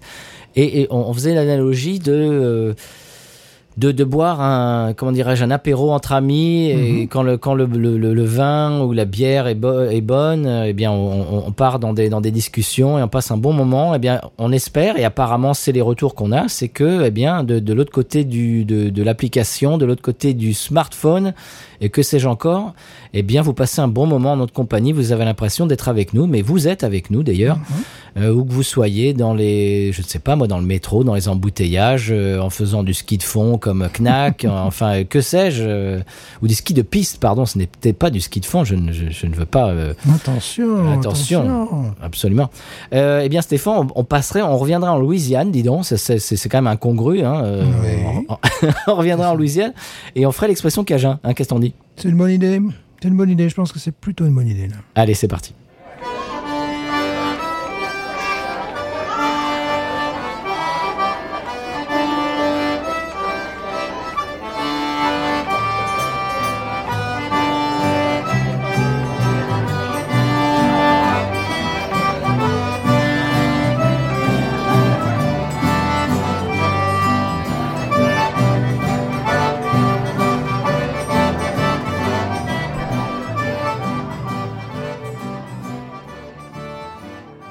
Bien voilà, l'expression Cajun cette semaine, Stéphane, c'est Topin. C'est un nom masculin. Topin. Topin. Alors c'est pas Bernie Topin, hein, le, parolier de, de- d'Elton John, non, c'est pas ça. Ouais, c'est Topin comme cochon. Non, c'est pas ça. non ok. Topin. Topin. Ça allait, euh, je sais pas, Topin, Topan. Topin, Topin, non. voilà, Topin, euh, je- écoutez, je ne sais pas du tout ce que c'est un topin. Eh bien, Topin, euh, c'est un, c'est un nom masculin, donc je viens de le dire. Et et ça veut dire quelqu'un qui est costaud, qui est fort pour un homme. Ah. Voilà, c'est, un homme qui est fort, qui est costaud. Par, par extension, ça pourrait dire également en surpoids, euh, obèse. Bon, bah voilà, c'est, euh, c'est une, expression, c'est un mot euh, cajun pour dire quelqu'un d'assez costaud. d'assez- fort. Topin. Et alors, je, il y a une expression, Topin vaut Morin. Oh. Topin vaut Morin, ça veut dire l'un est aussi mauvais que l'autre. Ça se vaut, ça ne vaut pas la peine d'en, parler. C'est, un peu le- l'équivalent de, Cajun de notre bonnet blanc et blanc bonnet. Ouais, c'est bien ça. Topin Vaumont, hein. c'est bien ça. Topin vaut Morin, voilà. C'est-à-dire c'est, aussi, mauvais l'un que l'autre. Voilà. Ouais, ouais, ouais, ça claque. Topin vaut Morin, voilà. Vous, euh, vous pouvez le prendre dans votre besace euh, et l'utiliser au quotidien. Voilà. Ça nous fera plaisir et dites-leur euh, aux gens qui vous écoutent que ben voilà, Binous USA vous envoie ce, cette expression Cajun. Est-ce qu'on passe à la podcast monnaie? Parce que des, des Straff euh, Hendrick euh, vont pas se payer toutes seules. hein. Oui, je suis tout à fait favorable à la publicité. C'est parti.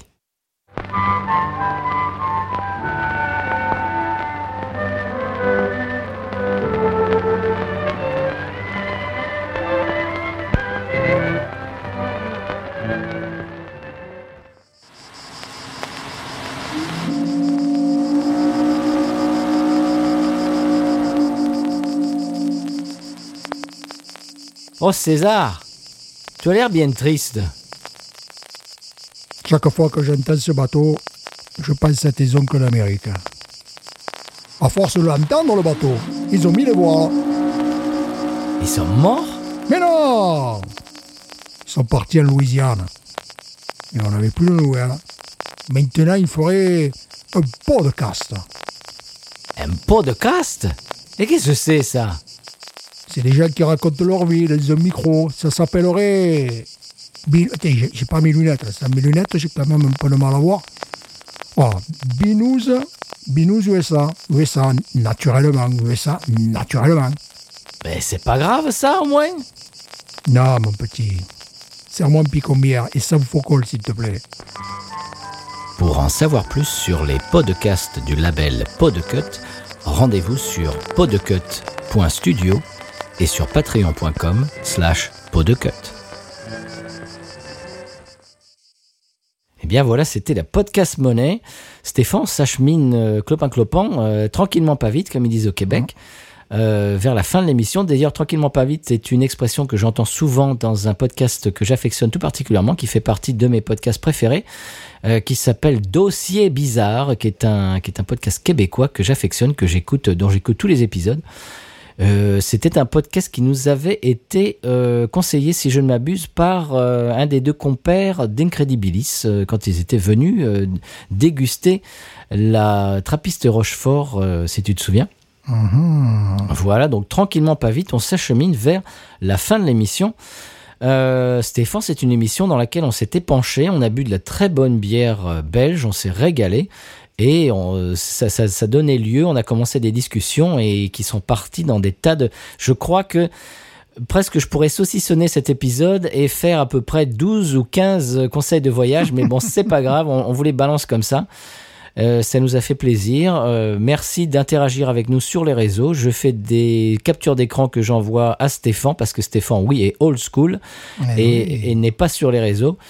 Euh, on, se les partage, euh, voilà, en privé, on fait ce qu'on veut. Et euh, on est très très très content d'avoir des retours tous les jours, des retours absolument bienveillants et plein de chaleur humaine et plein de, bah, comment dirais-je, je ne sais pas, d'amour, euh, de, de, voilà, tout ça. On est très content. Euh, vous pouvez nous retrouver sur Twitter, Facebook et Instagram. Également, nous envoyer des emails si vous voulez le faire euh, au binoususa@gmail.com et puis c'est à peu près tout. Stéphane, je vais te laisser euh, la piste et euh, bien, bien tu, tu vas faire une espèce de, bah, j'allais dire débriefing, mais c'est une expression qui ne me plaît pas. Euh, Julien euh, Loisy du label nous avait donné une expression française et je ne m'en souviens plus, il faudrait que je la note dans un calepin. Mais euh, voilà, je te laisse euh, bah, bien la piste, euh, la parole. Oui, c'est un épisode de 5 heures, comme vous pouvez le découvrir, n'est-ce pas? Topin, Topin Morin, on a appris ça. hein, t'as Topin comme Morin, ouais. Topin comme Morin.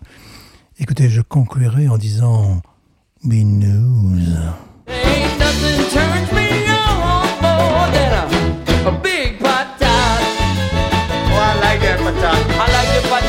Big. look at her go, look at her go. I like both the patats. we should watch her, we should watch her, we should watch her.